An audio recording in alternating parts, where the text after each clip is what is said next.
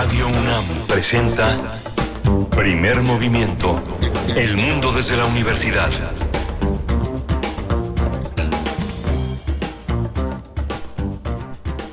Hola, buenos días. Ya son las 7 de la mañana con dos minutos en este lunes 19 de septiembre. 19 de septiembre.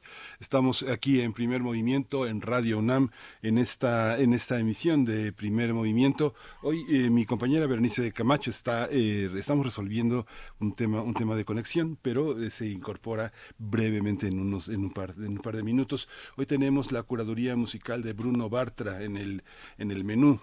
Tenemos a, Rodrigo Aguilar en primer lugar en la producción ejecutiva, Violeta Berber en la asistencia de producción, Arturo González ya incorporándose esta mañana para operar los controles técnicos de la cabina. Y decía, tenemos la curaduría musical de Bruno Bartra. Bruno Bartra, etnomusicólogo, sociólogo, periodista con más de dos décadas de experiencia, un hombre que conoce la gratitud. La emisión pasada fue dedicada a Eduardo Llerenas como esta como esta ocasión va a ser el tema que la música del mundo desde México desarrollará Guillermo Teo Hernández. Lo titula Eduardo Llerenas y su incansable labor de rescate de la música, una enorme labor llena de creatividad, llena de poesía, llena de, de amor, llena de corazón, como los discos que fundó con Mary Farquharson y que hicieron un hito en la música eh, contemporánea mexicana, en el rescate, en la en el cara a cara con los grandes creadores musicales. Vamos a tener también las recomendaciones culturales. Hoy tenemos eh, la visión del Coloquio Internacional de Historia del Arte con del 4 al 7 de octubre va a estar presente aquí en la UNAM eh, Luis Vargas Santiago, doctor en Historia del Arte, curador e investigador del Instituto de Investigaciones Estéticas de la UNAM y cofundador de auracultura.com va a estar con nosotros para hablar de toda esta de toda esta enorme programación que enmarca este coloquio internacional de historia del arte. Vamos a tener también eh, Socorrobot eh, con Alma Rangel, ella es directora ejecutiva de Codeando México, una nota muy interesante, ya, ya, verán en la segunda hora de primer movimiento. Vamos a tener también el proyecto de presupuesto de egresos en materia de educación, el análisis del INC. Vamos a hacerlo con Manuel Guadarrama. Él coordina Gobierno y Finanzas en el Instituto Mexicano para la Competencia. Esas son las siglas, esas son, ese es el desglose de las siglas del INCO. Ahí está, eh, ahí está también. Eh, tenemos, eh, tendré el privilegio de decir la poesía necesaria esta, esta mañana y vamos a tener eh, también en la mesa del día la antropología de los desastres en América Latina.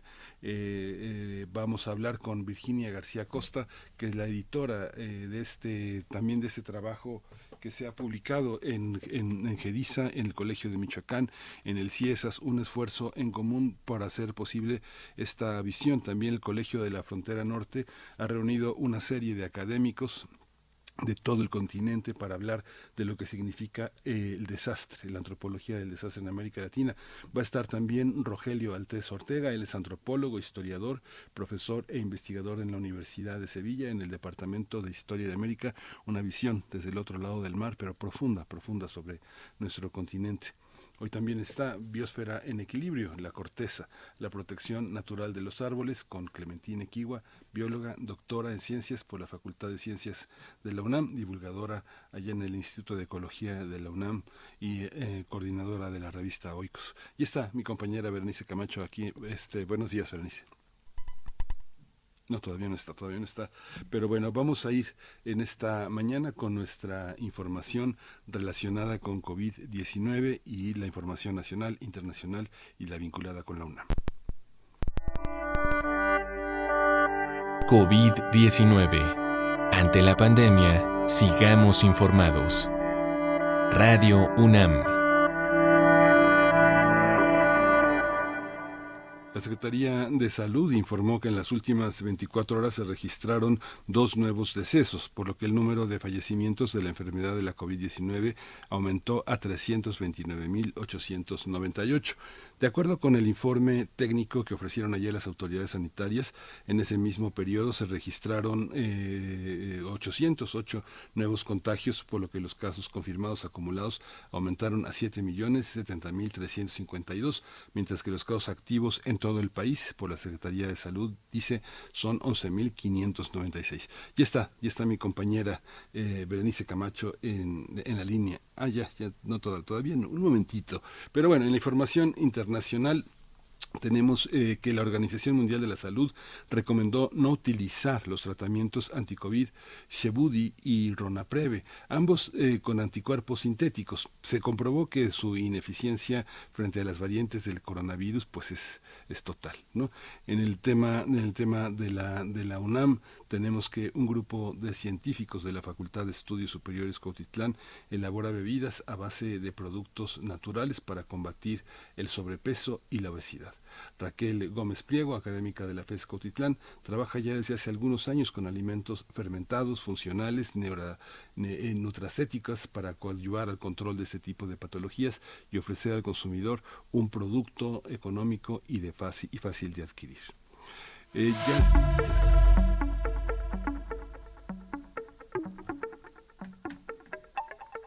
En las recomendaciones culturales eh, recordamos a nuestra audiencia que hasta el 30 de septiembre se puede visitar la exposición Reinvenciones del Medio Ambiente en la sala Julián Carrillo en nuestra emisora, aquí en Radio UNAM. Es una muestra fotográfica a partir de activaciones artísticas en los cuerpos lacustres y en la zona chinampera de Xochimilco. Lo hicieron jóvenes del bachillerato de la Escuela Nacional Preparatoria de la UNAM bajo la coordinación de la profesora Lizeth Luna Gamboa.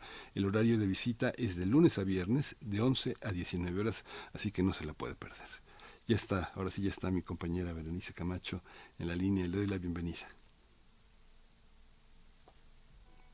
No, no está todavía, pero ya va a estar. Es una promesa que tenemos. Vamos a, vamos con la curaduría de Bruno Bartra, eh, que ya está, ya está, ya está presente aquí en, en, en, con nosotros. Primer movimiento. Hacemos comunidad en la sana distancia.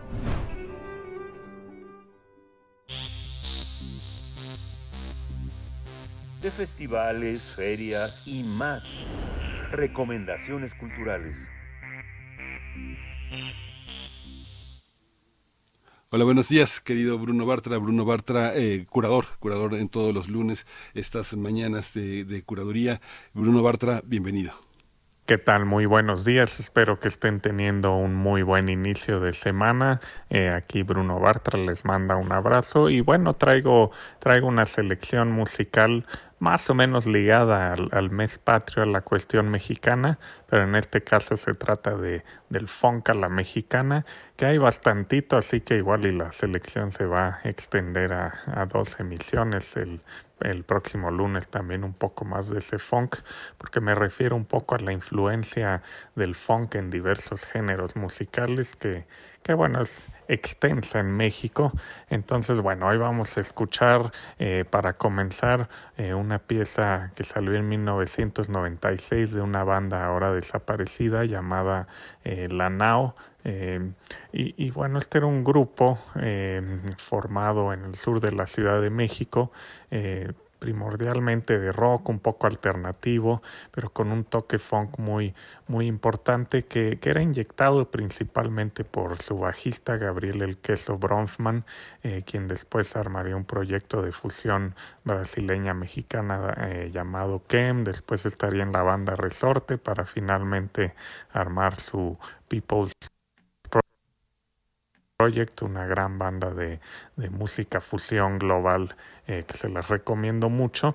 Eh, y bueno, el otro, el otro músico que inyectaba ese sonido funk era el saxofonista Rodrigo Garibay, excelente saxofonista. Ahora eh, tiende a ser un músico de, de estudio de, de, diversas sesiones con grandes artistas. es extraordinario. En fin, la pieza que elegí de ellos se llama Lejos, Lejos, del álbum debut de la Nao. Eh, una banda perdida del, rock mexicano. Y de ahí nos vamos a ir eh, unos años más adelante, hacia el 2004, eh, para escuchar la pieza Funky Shit de Pila Seca, que Pila Seca ya es una de las bandas más consolidadas del, del rock funk en, México.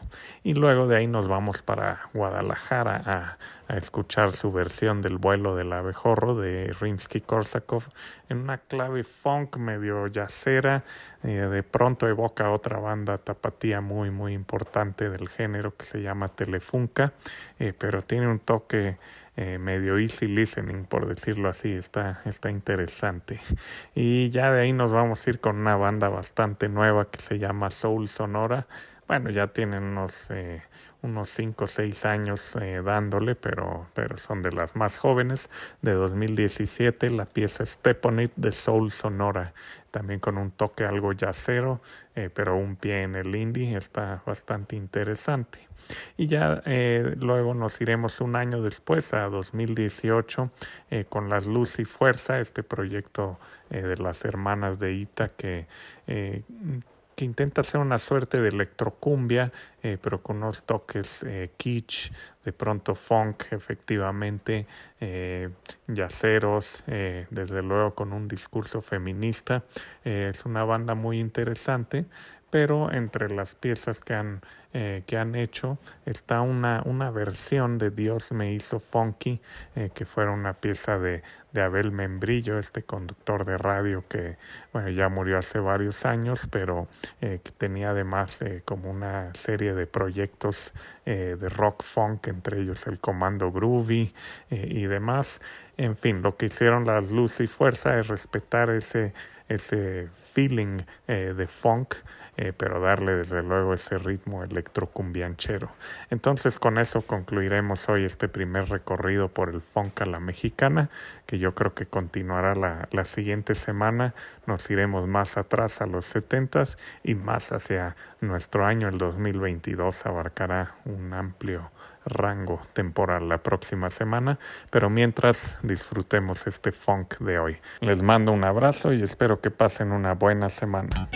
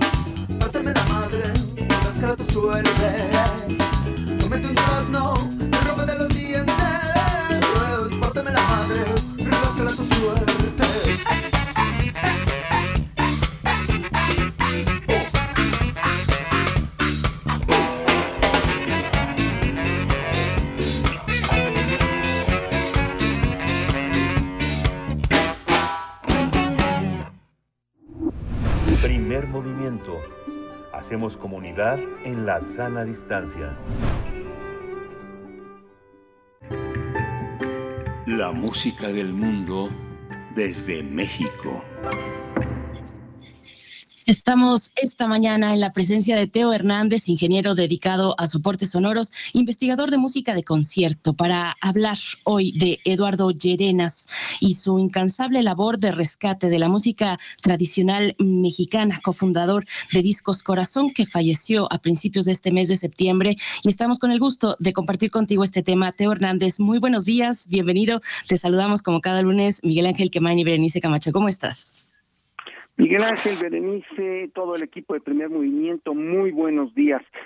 Ay, pues sí, con la verdad una la triste noticia de que acaba de fallecer el 7 de septiembre Lalo Llerenas.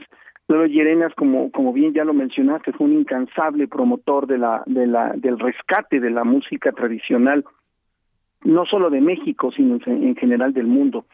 Y si yo puedo decir algo a favor de Lalo Llerenas, en este sentido, eh, si me dijeran cómo resumirías tú la, la, la trayectoria de Lalo Llerenas o qué significa Lalo Llerenas para el público, yo diría que es de esas personas que nos enseñaron a oír, nos enseñaron a escuchar una nueva una nueva música nueva, en el sentido en que ahí está pero no la escuchamos no la música tradicional mexicana y la música africana la la música de, del Caribe él es, tiene una, una trayectoria sumamente interesante. Él era doctor en biofísica y, y bioquímica, tenía un postdoctorado en, en Inglaterra y junto con sus amigos eh, Beno Lieberman y Enrique Ramírez de Arellano empezaron a hacer grabaciones por el puro gusto de hacer eh, grabaciones de campo tenía Lalo un, oído privilegiado y digamos que su, su don era el don de la empatía y el de poder comunicarse con la gente. Entonces él los convencía de hacer grabaciones. Eh, Beno era un experto en folclore, Enrique Ramírez de Llano había trabajado, era, era físico y había trabajado como ingeniero de sonido en un tiempo. Entonces hicieron un equipo verdaderamente espectacular. Tan es así que esas grabaciones que realizaron entraron como memoria del mundo eh, de la UNESCO como patrimonio, ¿no? Eh, de hecho, están resguardadas en Fonoteca Nacional y eso es una cosa maravillosa porque al entrar esas grabaciones eh, cualquier persona las puede consultar en la fonoteca. Esta, estas grabaciones que son, repito, Memoria del Mundo en, de 2016. Pero bueno, él, él hizo esas grabaciones, después, por, digamos, azares del destino, eh, se enteró de que había un premio importante a, la, a iniciativas, que era el premio de la Rolex, él lo metió y en representación de sus compañeros lo ganó, fue, fue a, a, Suiza, le dieron un Rolex y, y, bueno, una gran publicidad y una gran promoción. Esto fue hace muchísimos años. Bueno. Sí, sí, te escuchamos, te escuchamos, Teo. Este, ah, perdón, perdón, es que oí, oí la alarma de que ya iban a venir, que ya me iban a hablar. Este, y entonces, el este, entonces con, con este digamos, ya con este espaldarazo que le, que le dan la Rolex, regresa, regresa a México y hacen el disco de Antología del Son. Para quien no conozca la Antología del Son, es, digamos, piedra angular en eh, lo que es la música mexicana. Es un antes y un después. ¿Por qué lo digo? No, no, no lo digo nada más así por así. Representa una antología de, de música mexicana tradicional en extraordinarias grabaciones y además puestas de forma comercial al público. Esto, aunque por supuesto estaban las iniciativas de Lina y había, y había una labor importante de rescate, nunca se había hecho con, con la, digamos, calidad de sonido que, que, que lograron estos tres investigadores. Entonces la antología del son resulta piedra angular, repito. Y después, a partir del, del éxito que tiene la, la, antología del son, él junto con Mary Ferguson se, digamos, se casan, se asocian y fundan Discos Corazón. Discos Corazón es una iniciativa comercial y además esto es otra cosa que hay que, que hay que resaltar que fue hecha para el rescate de la música es por supuesto comercial intenta tener este eh, pues por lo menos ser autofinanciable pero estas grabaciones son grabaciones que son hechas sin ningún tipo de, de, apoyo externo esto es esto es algo pues verdaderamente inusitado en este tipo de, de, iniciativas, ¿no? Él no solamente graba y promueve a los grandes artistas de México, Cuba, África y realmente de, de donde de donde sea, ¿no? Él organiza conciertos, giras, festivales y le da una nueva presencia y una nueva eh, cara a este tipo de música. Por ejemplo, la Negra Graciana, eh, pues un día estaban en los portales de Veracruz desayunando y se les acerca la negra Graciana, empieza a tocar y le dicen, ay, pues toca más, toca más, y le dicen, oye, ¿qué te parece si grabamos un disco? Se vuelven grandes amigos, eh, van, comen, y la negra Graciana, pues evidentemente una persona, imagínense, una, una mujer eh, negra cargando su arpa en Veracruz, ¿cuándo se va a imaginar que le van a grabar un arpa, eh, que le, que le van a grabar, que le van a grabar con calidad este de primerísima y además después va a hacer giras por Europa y Estados Unidos. Acabó tocando con los Lobos incluso, ¿no?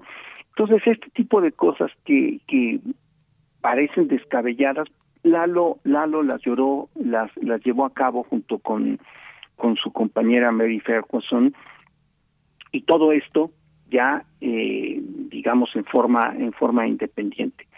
Lo que vamos a escuchar a, a, a continuación es, me parece a mí, la mejor forma de, de despedir a Lalo y, y de despedir, y, y, no solo despedirlo, sino dejarlo en nuestra, en nuestra memoria, ¿no? Se trata de un son ismeño, eh, el, el, texto es de Andrés Enestrosa, y es, se trata de la Martiniana. Esto fue grabado en Santo Domingo Tehuantepec, en Oaxaca, y son Fortino Barroso y Porfirio Romero. Qué interesante, bueno, eh, esta, esta visión de, de Lalo Llerenas, ¿no? Mary, Mary, Ferguson llegó con la maleta llena eh, finales de los 80 con una enorme trayectoria periodística. Ella escribía en South, una, un, una publicación británica dedicada a la música eh, del mundo, el World Music, entonces conocido con este trabajo que había hecho este, no recuerdo cómo se llamaba este director de, ay, se me olvidó la disquera, una gran disquera que terminó por comprar el, el mercado, pero que se hicieron muchos trabajos. Mary llegó con la maleta llena y llenó la maleta de música de todas partes del país, tratando de emparentar todo lo que pasaba en la Huasteca con todo lo que pasaba en África. Y finalmente, cuando el Instituto Smithsoniano les ofreció a Yerenas y a Mary Ferguson tener ese acervo, que eran más de 1.500 piezas, que ya sumadas a lo de Discos Corazón hacían cerca de 2.500 piezas, eh, Eduardo Yerenas se negó y dejó Dejó el, dejaron el patrimonio en México. Cuando hubo este recorte en la fonoteca tan fuerte, Eduardo Llerenas reconsideró, reconsideró si eh, con ese recorte no era una forma de desprecio a, nuestro patrimonio, que finalmente, como dices Teo, había sido considerado memoria del mundo, que para una disquera comercial como Discos Corazón representaba lo que muchas radiodifusoras en el país no han logrado hacer, tener un acervo musical de esa calidad y de esa contemporaneidad y de esa tradición. Así que bueno, yo creo que hay mucho que indagar sobre Yerenas y sobre este espacio. Le comentaba a Mary Ferguson que eh, Bruno Bartra y Tora dedicarían este, este eh, momento para la memoria de Eduardo y ella decía que bueno, estaba muy triste por su partida, pero eran impresionantes las muestras de cariño que había recibido por la partida de Eduardo y nuevamente la maleta quedaba llena. Es una bella metáfora de, de cómo alguien deja tanto yéndose, ¿no, Teo? Efectivamente, mira, la verdad, este, no, no, no quise abordar un poquito el, el tema de, de, Lalo en la forma personal, pero Lalo siempre fue, yo, yo conocí a Lalo a 40, hace 40 años, este, uh -huh. mucho antes de que fundara Discos Corazón. Sí. Y era una persona verdaderamente eh, excepcional, compartido, generoso, eh, y sobre todo, repito, era una persona que con una gran empatía y enseñaba a oír enseñaba a escuchar a la, a la, a la gente con una gran sensibilidad y esto es una algo que me parece que no está todavía valorado, pues ni siquiera ni siquiera se le presta atención. La labor de un productor discográfico eh, hace que la gente cambie su forma de percibir a la música y esto lo podemos ver con las con las disqueras mexicanas que son que son independientes las disqueras mexicanas como Urtex como Quindecim que los productores son los que dirigen un cierto catálogo y ese cierto catálogo es un aporte excepcional para la cultura de, de, de, un país, ¿no? En el caso de Lalo Llerenas, Lalo, Lalo con esta enorme visión nos, nos permite estar expuestos a una música que si bien ha estado ahí durante muchos años, no la conocemos. Y también eh, no se niega a, hacer hacer mezclas, ¿no? A, a, hacer que conviva México con, con África o Cuba con África o, o, o cualquier tipo de combinaciones siempre y cuando la calidad la calidad musical esté esté presente. Sí. Y esta esta martiniana que está extraordinariamente bien grabada, creo que puede servir para ejemplificar esto que estamos comentando. Muy bien, Teo. Pues muchísimas gracias. Es conmovedor y es justo, es algo necesario esta memoria. Vamos a escuchar la Martiniana y nos escuchamos el próximo lunes. Gracias, querido nos Teo. Nos escuchamos, hasta luego. Hasta luego.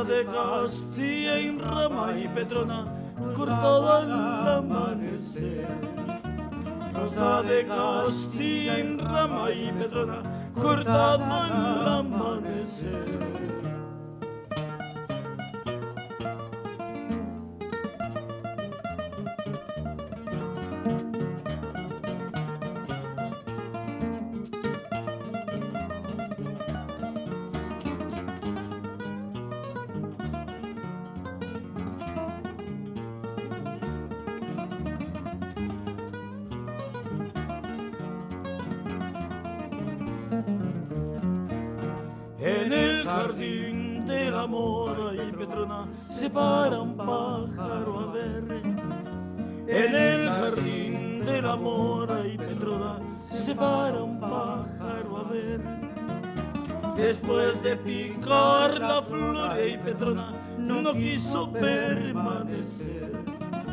Después de picar la flor y Petrona no quiso permanecer.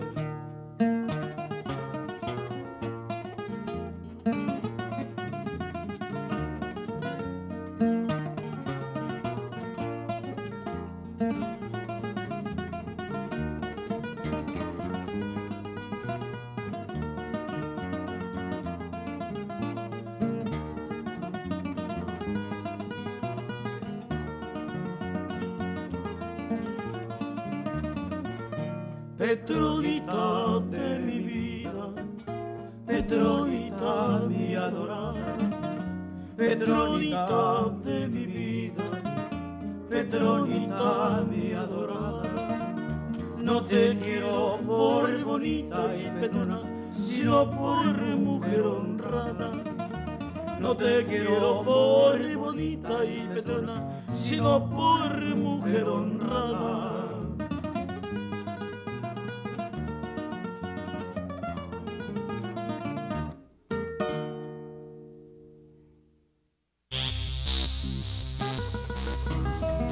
de festivales, ferias y más. Recomendaciones culturales. Con la finalidad de analizar y repensar problemas constantes de la historiografía del arte en América Latina, se va a realizar la edición 46 del Coloquio Internacional de Historia del Arte.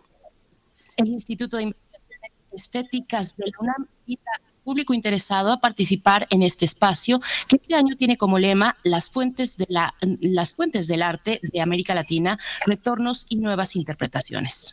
Los especialistas que participan intentan rescatar, releer y críticamente las fuentes primarias del arte mediante metodologías que permitan distinguir su variedad de géneros. Asimismo, buscan confrontar construcciones biográficas a partir de metodologías comparativas entre fuentes primarias y secundarias. Este coloquio se va a realizar de manera virtual del 4 al 7 de octubre de este año y estará conformado por tres actividades. En la primera etapa se van a realizar 25 ponencias de 20 minutos cada una. Posteriormente habrá dos conferencias magistrales y una inaugural que se transmitirán en directo los días 4, 6 y 7 de octubre a las 10 horas. Por último, se presentarán cuatro mesas de discusión donde el público y los comentaristas podrán compartir ideas. Vamos a conversar sobre este coloquio que organiza el Instituto de Investigaciones Estéticas de la UNAM con el tema las fuentes del arte en América Latina, retornos y nuevas interpretaciones. Y tenemos en la línea a Omar Olivares Sandoval, él es licenciado y maestro en Historia por la UNAM, doctor en Historia del Arte también por nuestra casa de estudios. Le doy la bienvenida, estimado Omar Olivares Sandoval. Buenos días, gracias por estar aquí. Hola, muy buenos días. Gracias, doctor Omar Olivares Sandoval. Eh, bienvenido a Primer Movimiento. Pues cuéntenos, por favor. Bueno, enhorabuena por este coloquio internacional de historia del arte. ¿Por qué es importante tenerlo en la, en la mira? Eh, ¿Cómo está pensado? ¿Qué propone para el público especializado y público en general también, doctor? Así es. Bueno, pues el, el coloquio eh, internacional de historia del arte ha sido realmente muy importante para el Instituto de Investigaciones Estéticas, quien lo organiza eh, desde hace bastantes años. Eh, realmente ha sido muy eh, importante para, para el instituto. Eh, una reunión ¿no? que reúne eh, gente a nivel internacional y que permite, digamos, apuntar nuevos eh, rumbos eh, de la disciplina. Y en esta ocasión el coloquio eh, se interesa por eh, plantear cuáles son eh, las fuentes para la historia del arte en varios sentidos, es decir, eh, ha tenido una reorientación de la disciplina en, en, los últimos años, en las últimas décadas, y, y digamos, han, a, a, raíz de esto han aparecido muchas fuentes, nuevos archivos, colecciones, nuevas geografías, y, y desde ese sentido eh, creímos que la eh, historia del arte debía revisar cuáles eran sus fuentes, eh, no solo en el sentido de esta expansión, sino incluso en el sentido de eh, qué es una fuente para la historia de, del arte. Entonces, este coloquio tiene eh, ese eh, sentido no amplio de eh, revisar cuáles son las fuentes de la historia del arte. Fíjate, Omar, que... Hola, ya, ya se hola, hola, hola, hola. Hola. Sí, Miguel Ángel, no sí, te estoy ya. Ya, ya no está abierto, me... ya está abierto el micrófono, si es que no estaba abierto. Eh, Omar, ¿cuál es la esta, esta visión? Hemos insistido aquí mucho en que la, biblioteca eh, de la universidad, todo el, repositorio virtual eh, está verdaderamente renovado y enriquecido. Hay una parte muy interesante eh, en esta parte bibliográfica de documentos, de dossiers, de intercambios con otras universidades, pero al parecer todavía falta mucho, todavía falta mucho para emparentarse con los grandes archivos de, de América Latina y de México. Si de Argentina, Chile, Paraguay, Uruguay, los archivos son verdaderamente pobres, poco clasificados, poco tecnologizados. Perú, Bolivia, eh, Ecuador son también una, un repertorio de todavía hay que ir a los archivos para consultar la mayor cantidad de las del repositorio que tienen. ¿Qué pasa con esta relación entre el gran desarrollo de las bibliotecas y los archivos como fuentes? Los archivos son una fuente muy morosa todavía para la investigación de la historia del arte o qué papel juegan hoy? Sí, así es. Bueno, pues eh, la eh, hay hay primero digamos que un una atención parece renovada en, en estos tiempos o muy muy atenta a, al papel de los archivos, ¿no? En eh, la construcción de muchas realidades sociales. Eso, digamos, no es eh, privativo de algún lugar, ¿no? Es realmente eh, un, una especie de preocupación eh, global. Hay también, eh, creo, un, este, una em, una discusión teórica muy importante, ¿no? Sobre justamente eh, es un archivo, ¿no? Este, y, y además qué debería albergar. Entonces, digamos, yo creo que eh, en el sentido eh, en que está comentando la UNAM y en México, eh, hay esa, yo creo que hay esa discusión, eh, justamente, ciertamente, ¿no? Eh, se eh, trata, creo que, de modernizar los archivos, pero también en buena medida, eh, y para el arte, hacer ver que, por ejemplo, eh, las fuentes tradicionales que, que habían sido eh, usadas eh, pueden expandirse y, y, eso en, en buena medida incluye, eh, por ejemplo, este, archivos que un género de objetos, ¿no? Como es un, uno de los planteamientos del coloquio, que eh, no habían sido quizás tomados en cuenta. Entonces, eh, eso, digamos, merece una reflexión ¿no? más amplia que eh, va más allá de eh, los procedimientos propios a cada eh, o cómo, digamos, deben ser regulados estos, estos archivos.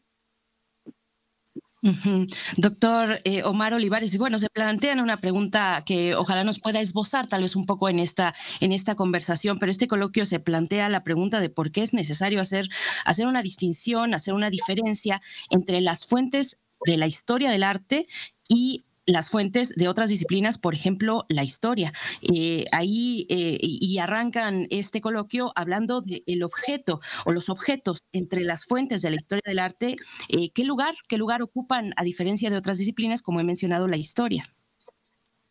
Sí, así es. Pues eh, la historia del arte, digamos, lo sabemos quienes nos hemos instruido en, en, en, en la disciplina, tiene una relación eh, que es compleja, ¿no? Eh, que es eh, además este, eh, histórica, ¿no?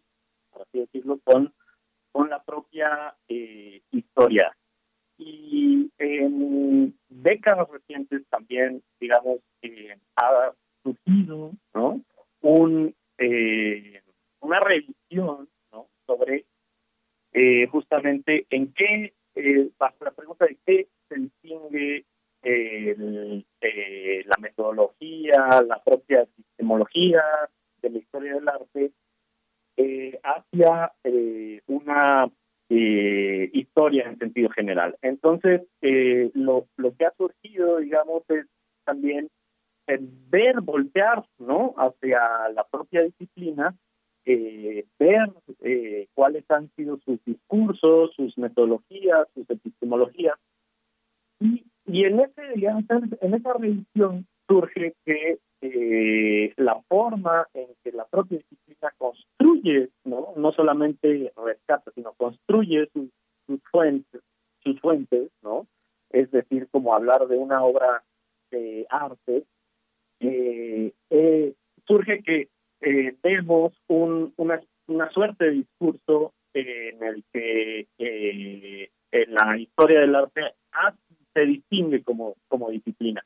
Entonces, eh, ahí digamos a pesar de que tiene un diálogo constante, digamos, con las epistemologías de la historia, la historia del arte puede decirse que tiene una eh, serie de características que eh, la hacen una disciplina particular. Tenemos una, una, una, verdadera reinterpretación de las fuentes. ¿Cuáles han sido los, los, los temas fundamentales? No sé, pienso las eh, revistas de historia, por ejemplo, el boletín del Archivo Histórico de la, el, del Archivo General de la Nación. Uno ve publicaciones que hizo Gorman, eh, eh, este, muy ya muy antiguas, de archivos que estaban reclasificados actualmente. ¿Cómo se da esta también esta situación de la reclasificación de las fuentes, porque muchas, muchas están siendo colocadas eh, bajo ciertas ópticas de la biblioteconomía, de la bibliotecología, bajo otras miradas. ¿Cómo van los investigadores en esta carrera paralela? ¿Cómo se da, cómo se da este trabajo? Sí, pues el, el finalmente el trabajo con eh, fuentes, así sea, para reclasificarlas, reclasificar archivos que quizás ya estaban ahí, eh, o eh, quizás también eh, a añadir o clasificar nuevos archivos. Digamos, para el historiador del arte es, es constante y estoy pensando en, en algunos eh, casos, ¿no? Eh, que son quizás este, muy paradigmáticos, ¿no?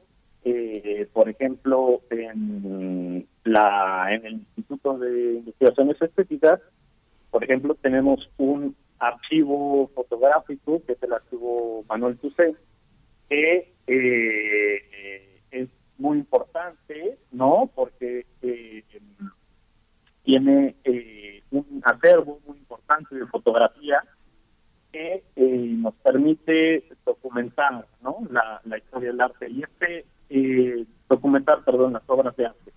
Y este, y este acervo está constantemente creciendo.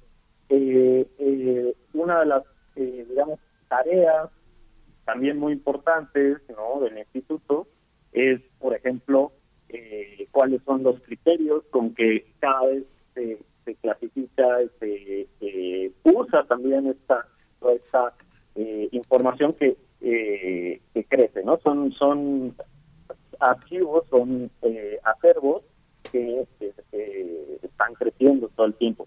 Entonces, eh, una de las, digamos, cuestiones, ¿no? Es eh, precisamente a raíz de esto pues, preguntarnos, ¿no? Sobre eh, qué soportes, qué tipo de clasificaciones, cómo eh, debe eh, gestionarse esto, ¿no? Y esta es una pregunta que creo que, no solamente es, de, eh, exclusiva de los artistas, sino también de los historiadores del arte, ¿no? Eh, porque finalmente eh, la disciplina está tan cerca de los archivos que eh, necesitan preguntarse esto pues en, un, en una reflexión que sea bastante profunda.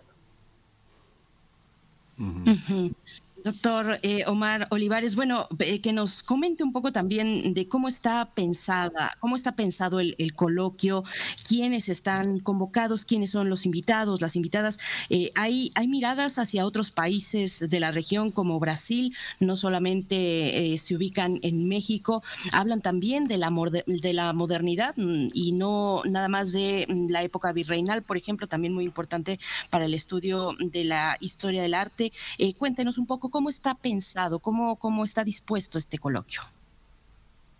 Sí, bueno, el, el coloquio, digamos, trata de ser eh, muy eh, abarcante de las eh, épocas eh, y temas históricos y está planteado a través de eh, cuatro mesas principalmente que abarcan eh, grandes temas eh, relacionados con las con las fuentes eh, la eh, los objetos no como fuentes eh, sería la primera mesa eh, que eh, como decía es eh, esta eh, tratar de ver no cómo la disciplina ha expandido sus eh, fuentes y, y tratado también objetos eh, como fuentes también eh, a un nivel institucional eh, preguntándose sobre cuál es su resguardo, su organización eh, y que eh, ha tenido también un papel importante, esa es la, mesa 2, eh, preguntándose cuál es el estatuto de la, de la fuente, ¿no? que sería en una mesa 3, eh, y preguntándose eh, qué son eh, géneros escritos y visuales, y eh, también eh, preguntándose sobre un, un concepto que es muy importante para la historia del arte, que es el canon, ¿no? Este, y las obras canónicas, eh, que digamos, digamos estas grandes eh, interpretaciones que ha producido la historia del arte y a las que necesitamos eh, volver. Y esa es la estructura, digamos, en cuatro mesas, como digo, eh, abarca la mayor cantidad de temas posible y tenemos tres conferencias magistrales en las que ciertamente está representada América Latina, porque eh, tenemos la conferencia magistral de la para cerrar eh, con la doctora, la, perdón, la doctora Natalia Macruz, ¿no? Eh, que nos va a contar sobre eh, eh, las formas de visibles de la modernidad artística de, en América Latina, que eh, es un tema que actualmente está trabajando la doctora Macluf, ¿no? Muy importante en eh, el instituto, que está en el Instituto de Investigaciones Estéticas, que está haciendo una estancia y gracias a eso pues nos ofrece esta eh, fundamental eh, conferencia que nos permite abarcar justamente el campo artístico de América Latina. Y también tenemos eh, la conferencia de ah, eh, la doctora Ana González eh, Magallanes. Ella es directora del Museo de Arte Contemporáneo de la Universidad de Sao Paulo y nos va a ofrecer una conferencia sobre el arte moderno entre Brasil e Italia, que es la formación de eh, la colección del Museo de Arte Contemporáneo de la Universidad de Sao Paulo, eh, que también eh, pues nos dará un eh, enfoque sobre eh, cuál es el problema o cuál es la perspectiva hacia las fuentes eh, en Brasil, ¿no? Y finalmente también tenemos esta mirada hacia América Latina. Y finalmente, eh, y un poco fui hacia atrás, porque la conferencia inaugural es eh, va a ser eh, la del doctor Gustavo Curiel eh, sobre las fuentes documentales para el estudio del arte virreinal, eh, de la paleografía en directo al, al escaneo documental, lo cual eh, representa al propio Instituto de Investigaciones Estéticas de la UNAM, pero eh, también nos eh, ofrece pues la riqueza y erudición que nos puede dar eh, Gustavo Curiel en relación justamente a eh, esas fuentes que son objetos que son eh, quizás en algún momento orbitales, ¿no? Pero que se pueden convertir en significativas para un discurso de la historia del arte y fi- finalmente el arte en eh, Latinoamérica. Entonces, eh, digamos que tenemos una, una riqueza, una eh, realmente un- una variedad ¿no? de presentaciones con las mesas, las cuatro mesas y las conferencias que espero que nos permitan eh, plantear un de, manera muy sólida un acercamiento hacia esas fuentes de la historia del arte en nuestro país. Las fuentes de la historia del arte hoy están trenzadas con eh, las fuentes de arquitectura, de eh, la parte que tiene que ver con antropología e historia, con el Instituto Nacional de Bellas Artes. ¿Cómo están atomizadas? ¿Cuál es el panorama mexicano de las fuentes relativas a la historia del arte y qué tan accesibles son para los investigadores? Sí, claro, es, es realmente un, un tema y creo espero que es uno de los temas que vayamos discutiendo en el coloquio, porque eh, las, eh, como dije, eh, hay, digamos, por su propia mm, naturaleza, por así decirlo, el arte eh, no necesariamente sus fuentes son un documento que está en un repositorio que eh, legal, legalmente es, público, como digamos se plantea la definición moderna del, archivo, eh, del archivo nacional, del archivo público. Es decir, que una, por ejemplo, una de las cosas que sucede con el arte es que muchos de estos objetos sobre los cuales se construye eh, su disciplina son privados, evidentemente. Y eso eh, eh, dificulta eh, un acceso o una consulta, eh, sí, lo hace, pero también nos habla sobre la propia condición con que las sociedades eh, usamos y preservamos y, y finalmente eh, eh, intercambiamos incluso los eh, objetos. Y eso es muy interesante para pensar dentro de la eh, historia del arte, es decir, eh, tiene que eh, pensar cuál es el estatuto de un archivo y qué eh, debería o no conservarse.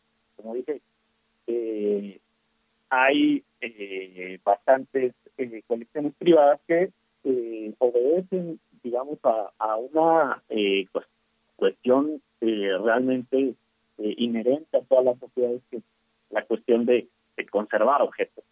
Entonces, eh, eh, es una de las cosas que, que- quisiéramos eh, discutir eh, justamente con el con el coloquio. La situación en México, pues, no es distinta a, los otros países de América Latina en las que eh, hay un gran campo ¿no? de objetos que están ahí para que la historia del arte construya ¿no? Eh, sus discursos. Bien, pues, eh, doctor Omar Olivares, bueno, nos eh, se trata de un coloquio de, de gran tradición, va por su edición número 46. Eh, solamente decir que, bueno, será en formato virtual del 4 al 7 de octubre a las 10 horas. Así es que, bueno, quienes se quieran acercar, acercar a las redes sociales, a los canales digitales del Instituto de Investigaciones Estéticas, estéticas.unam.mx es el sitio electrónico donde pueden encontrar el programa de este coloquio internacional de historia del arte, pues no nos queda más que agradecerle, eh, doctor. Bueno, un, muy breve comentario en el poco tiempo que nos queda, solamente pedirle pues que nos comente un poco de la oportunidad que abre este coloquio para los estudiantes, porque en las mesas eh, existe precisamente esa apertura al diálogo con el público interesado y el público, entre el público interesado están por supuesto las y los estudiantes de distintas disciplinas y ciencias, doctor. Así es, así es. Esperamos realmente que los estudiantes se acerquen al coloquio y que, eh, pues, eh, como eh, dijo, eh, lo pueden hacer de manera virtual, ¿no? Estará en los canales de YouTube de, del instituto y es una experiencia, decir que es una experiencia formativa eh, para mí como estudiante eh, lo fue, ¿no? Eh, asistir a, a, cada coloquio me dio una perspectiva amplia de, de la disciplina eh, y realmente de, saber cuáles eran las orientaciones y los debates, eh, no solo a nivel nacional, sino internacional. Realmente es un coloquio eh, internacional que tenemos participantes de, de todas partes y pues invitarlos a que se acerquen y que realmente eh, aprovechen porque bueno pues es una una edición anual y que eh, pues es eh, realmente un, un acontecimiento que puede ser muy formativo y, y muy rico, ¿no? Para, para un estudiante en el campo de la historia del arte. Por supuesto. Sí, pues muchísimas, muchísimas gracias por estar eh, con nosotros esta, esta mañana. Fue eh, gracias por eh, ahora, ahora sí que darse este espacio. Omar Olivares Sandoval, doctor en Historia del Arte por la UNAM. Eh, mucha suerte con este coloquio. Los coloquios, los 45 anteriores, están accesibles en la base de datos del Instituto de Investigaciones Estéticas. Es fascinante ver ese recorrido histórico y los, los- las participantes, la historia, cómo, cómo hemos ido enriqueciendo el patrimonio de toda la región. Muchas gracias, Omar. Al contrario, muchas gracias. Hasta pronto. Hasta pronto, doctor, doctor Omar Olivares. Nosotros vamos a ir con música para despedirnos de esta primera hora. Lo que vamos a escuchar de la curaduría de Bruno Bartra dedicada a el funk, a la mexicana, se trata de Funky Shit a cargo de Pila Seca.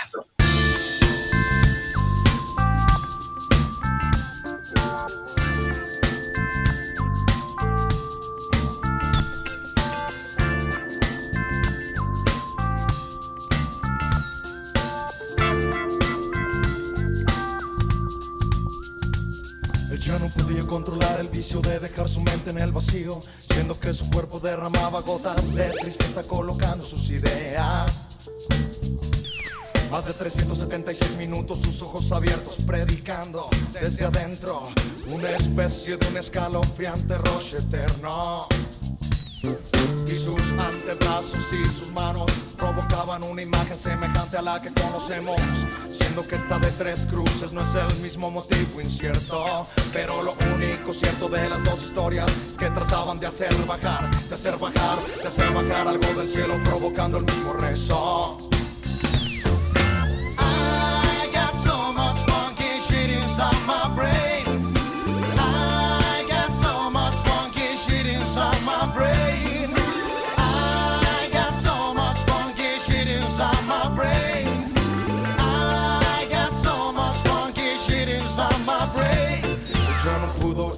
Ni siquiera respirar la valentía de clavar sin sentir dolor. Entre jaulas del infierno, aunque tú puedas tener acero, te contagias del ardor. De ese ardor, él oyó una voz al otro lado de la puerta, donde se encontraba una persona no de su misma naturaleza y dijo.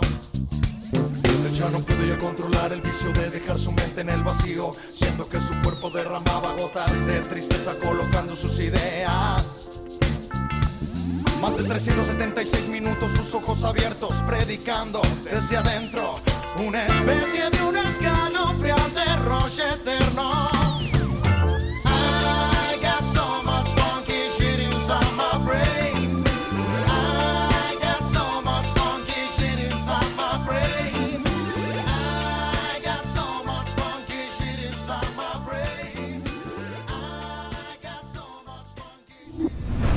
Primer movimiento.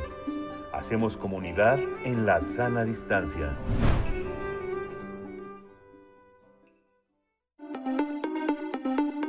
Entre acciones y reacciones, seguimos luchando contra el cambio climático y la destrucción del ambiente. Habitare. Agenda Ambiental Inaplazable. Todos los lunes a las 16 horas por el 96.1 de FM después del corte informativo. El cambio es bueno, pero el cambio de conciencia es fundamental. Radio UNAM. Experiencia sonora. ¿Por qué es valioso el protocolo del INE para la atención a víctimas de violencia política contra las mujeres? Se mencionan distintas características de las mujeres que pueden sufrir violencia política en razón de género. Ponen el centro a la víctima y brindarle los primeros auxilios psicológicos.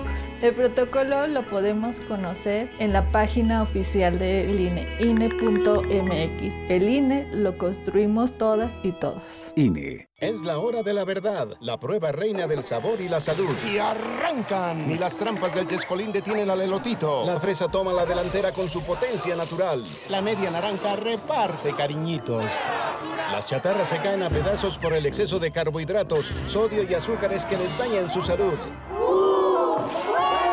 Un cierre trepidante. Los alimentos saludables triunfan en la carrera de la salud. Come como nosotras y ponte saludable. Pura vitamina. Hipócrates 2.0 Mantenerse informado es parte importante de la vida. La información nos da la oportunidad de tomar las mejores decisiones, principalmente para la salud.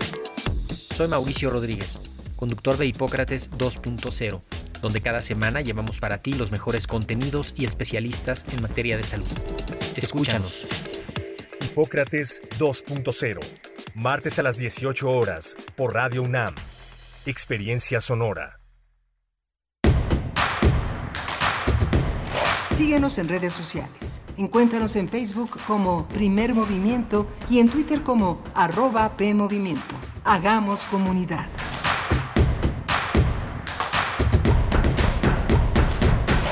Hola, buenos días. Son las 8 de la mañana con 3 minutos en este lunes 19. 19 de septiembre, eh, lo decimos con toda la con toda la profundidad, con todo el dolor y con toda la resiliencia que está en esta en esta en este en esa cadena de tragedias que han pasado con el temblor que nos acosó dos 19 de septiembre que están en la memoria de todos. Abrimos el primer movimiento en esta segunda hora enlazados a la radio Nicolaita allá en Morelia, Michoacán. Estamos eh, aquí en Adolfo Prieto 133 en la colonia del Valle, Arturo González en los controles técnicos, Rodrigo Aguilar en la producción ejecutiva, Violeta Berber en la asistencia de producción y mi compañera Berenice Camacho en la conducción de este espacio. Bienvenida.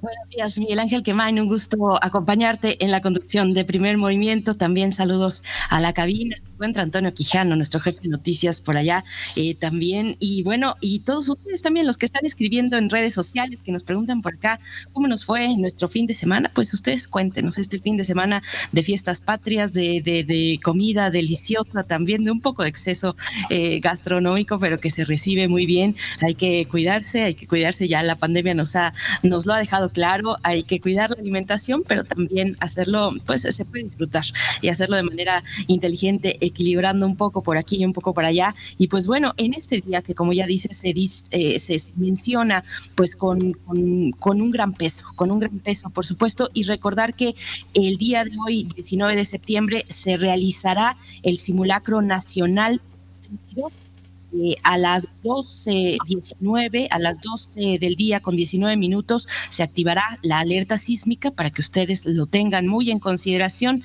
Es una hipótesis de un, de un eh, sismo de 8.1 con epicentro en las costas de este simulacro nacional. Bueno, eh, si usted detecta una falla en altavoces, pues pueden reportarlo a Locatel.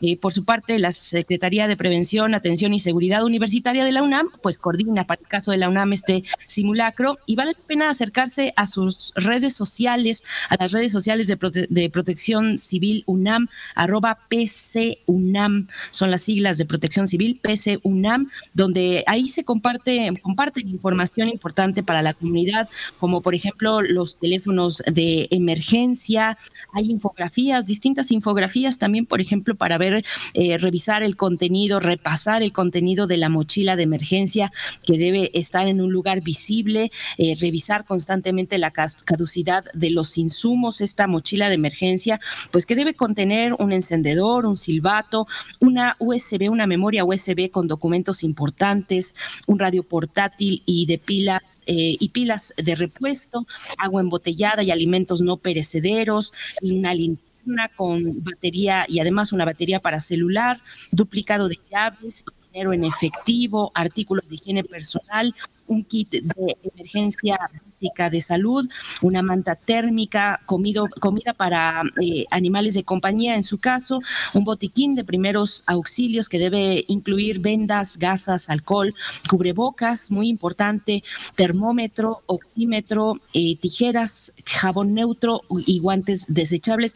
Eh, son las recomendaciones que hace en esta infografía de la mochila de emergencia precisamente la, la Secretaría, bueno, la sí, la Secretaría de Prevención, Atención y Seguridad Universitaria, que es Protección Civil de la UNAM. Miguel Ángel, eh, pues muy atentos y atentas en esta mañana, al mediodía, 12 con 19, vamos a tener este simulacro nacional 2022, Miguel Ángel. Sí, me, daba, me daba risa como la jefa de gobierno decía, bueno, No tengo más que decirles, ya saben qué hacer. Y es que ya sabemos qué hacer, y sabemos qué hacer con mascotas, con personas eh, que tienen algún tema de movilidad, de discapacidad, sabemos qué hacer con personas que tienen dificultad de motora. Este, eh, tenemos que hacerlo juntos, porque juntos es la mejor manera y las brigadas de protección civil que se han desarrollado en muchos inmuebles, en muchos espacios laborales, han sido extraordinarias. Muchas personas cuidan su chaleco, cuidan su casco, cuidan sus emblemas, sus banderolas para guiar a la gente, eh, mantienen eh, eh, listos los puntos de encuentro, realmente sin ninguna, sin ninguna otro interés económico, laboral, que mantener a salvo a las personas que trabajan a su lado. Gracias, gracias a todos los que forman parte de las comisiones de protección civil en los lugares donde trabajamos, porque sin ellos sería muy difícil pensar las labores de cuidado de rescate, de protección y de prevención.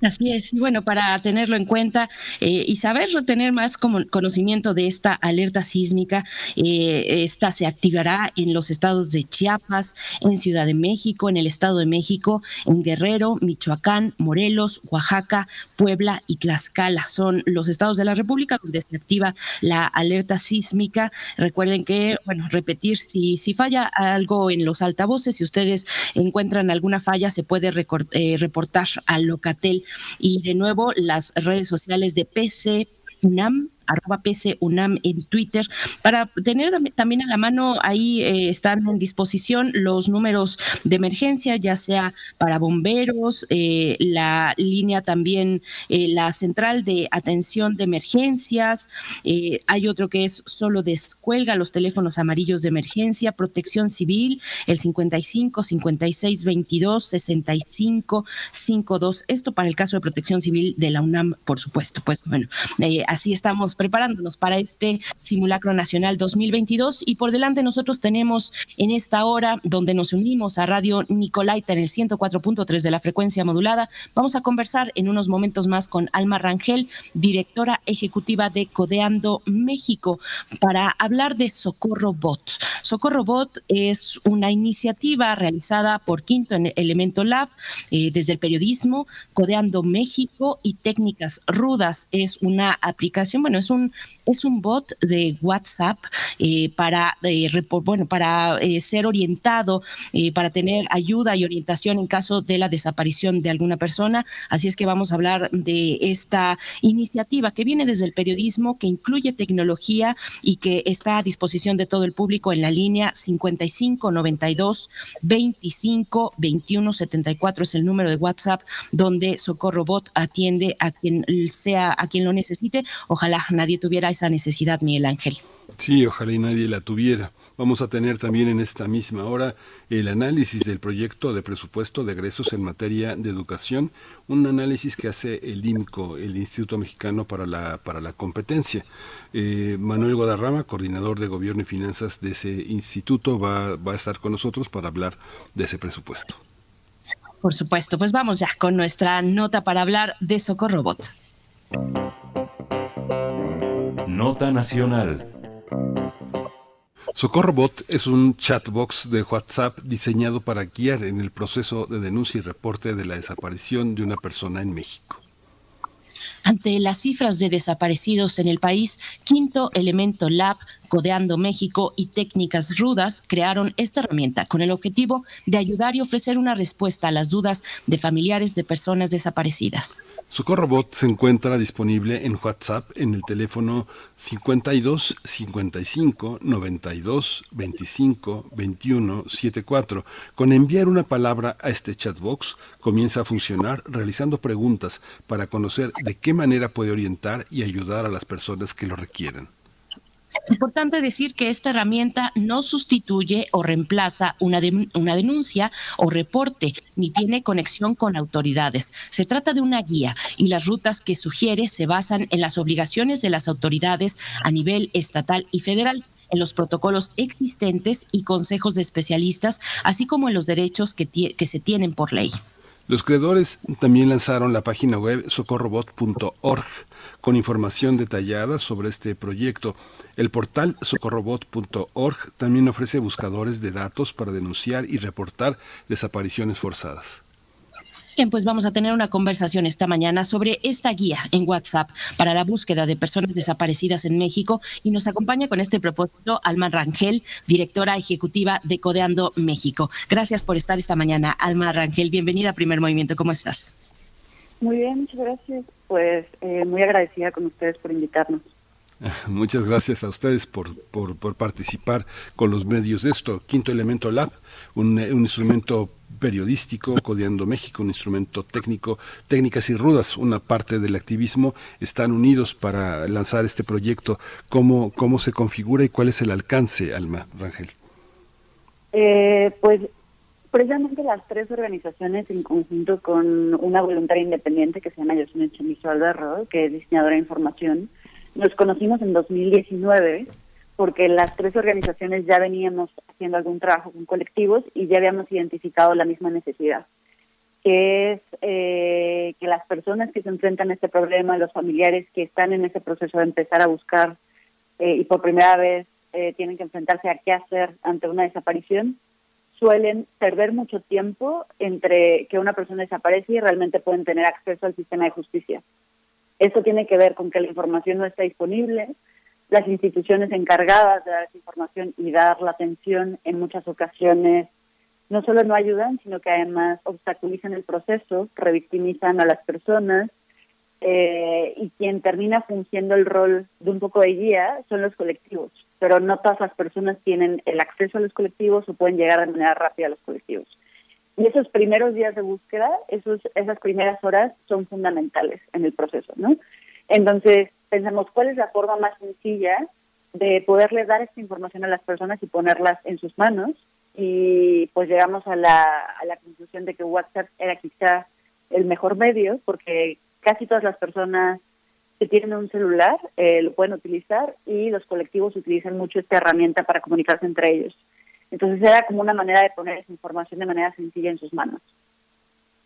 Pero empezamos en 2019, o sea, ya nos tomó dos años y un poco más sistematizar el proceso y poder hacer un flujo de información en WhatsApp. Alma Rangel, eh, ¿cómo, ¿cómo aterrizar una, cómo le hicieron, cómo aterrizaron una, una herramienta como esta?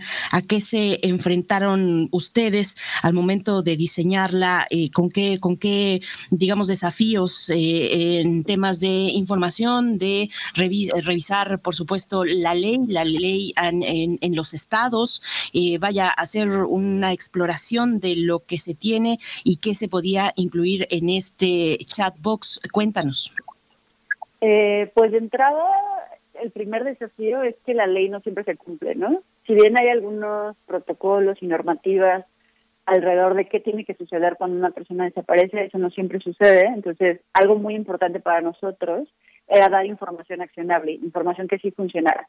Entonces, de entrada, efectivamente revisamos toda la ley y toda la normativa, pero eso también lo cotejamos eh, con las experiencias de las de las familias. Entonces tuvimos varias conversaciones con colectivos, se hicieron entrevistas, se hicieron entrevistas también a eh, instituciones públicas, a la Comisión Nacional de Búsqueda, a la Fiscalía General. Eh, y otro tema, como bien dices, es que por ser una república federal, el caso cambia según el estado. Entonces también tuvimos que hacer eh, mucha investigación alrededor de si había cosas específicas que cambiaran a nivel estado. Por eso el chatbot te pregunta específicamente en qué estado desapareció la persona eh, y en qué estado estás tú buscando. Eh, y pues también el tema de hacer solicitudes de información, ¿no? O sea, toda la información recopilada y toda la información que estamos poniendo en este flujo de información es pública, pero acceder a ella no fue fácil. De entrada tuvimos que hacer varias solicitudes de información que tuvieron sus procesos eh, de que nos contestaran y sus procesos de revisión. Tuvimos que recopilar información de todas las oficinas a nivel estatal que son las encargadas de atender este tipo de casos, pero además tuvimos que verificarlas, porque de repente había información pública o información en Internet que era como una dirección o un teléfono de una fiscalía especializada, por ejemplo, pero cuando nosotros marcábamos resultaba que no estaba ahí o no nos contestaban y esos teléfonos no estaban eh, no estaban activos, entonces tuvimos que hacer como un gran trabajo de verificación. Eh, y una vez que tuvimos como un primer flujo y un primer proceso, pues validarlo con los colectivos, ¿no? Que todo lo que estábamos poniendo ahí estaba correcto, que efectivamente esos eran consejos importantes. No solo viene el proceso tal cual es nuestro derecho en el sentido del acceso a las instituciones, sino también, por ejemplo, consejos que fueron importantes de acuerdo a los colectivos. Cosas como llevar una pluma y papel cada vez que vas a una fiscalía, porque necesitas anotar el nombre de las personas que te están atendiendo y el nombre de tu carpeta. Eh, cosas como ir acompañado, cosas como buscar un colectivo, si a pesar de, de que esté en la ley y es tu derecho, no te quieren atender, pues muchas veces ir acompañado a un colectivo implica que sí te van a dar esa atención, ¿no? Eh, entonces, pues Socorro Bot es es un poco la combinación de ambos, lo que debe ocurrir, lo que es nuestro derecho y lo que es la obligación de las instituciones, pero también lo que las familias ya han visto que funciona.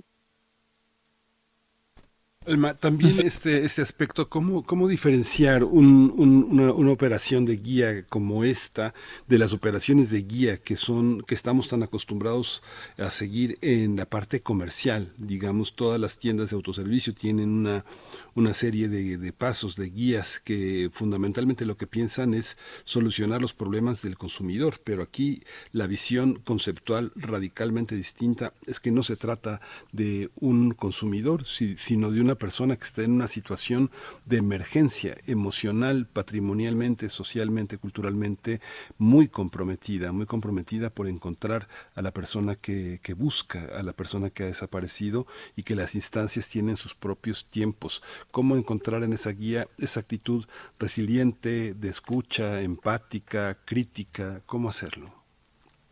Esto fue un tema como muy, muy importante para nosotros. Eh, Socorro, incluso el mismo personaje, se pensó alrededor de esa empatía y ese cuidado y esa escucha eh, cuando una persona llega por primera vez al chat. Socorro se basó en un personaje que era una madre buscadora, porque sabemos que son ellas quienes están constantemente guiando a otras personas.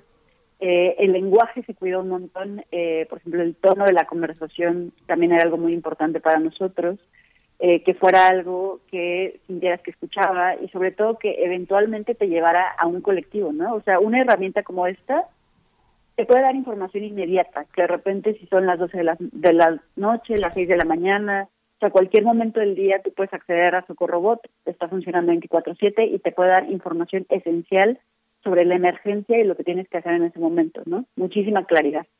Pero también te dice cuál es tu colectivo más cercano, porque al final del día Socorro no abraza, Socorro no acompaña físicamente y eso en este proceso es muy importante.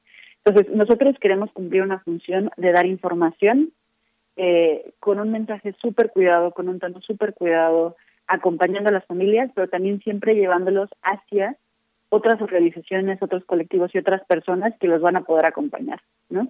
Y como dices, esto no es un tema de consumidor, pero los chats de WhatsApp como herramienta, o sea, como herramienta para llevar información crítica de manera sencilla y de manera fácil a otras personas, pues algo muy útil en contextos muy específicos y siempre cuidando esa parte humana.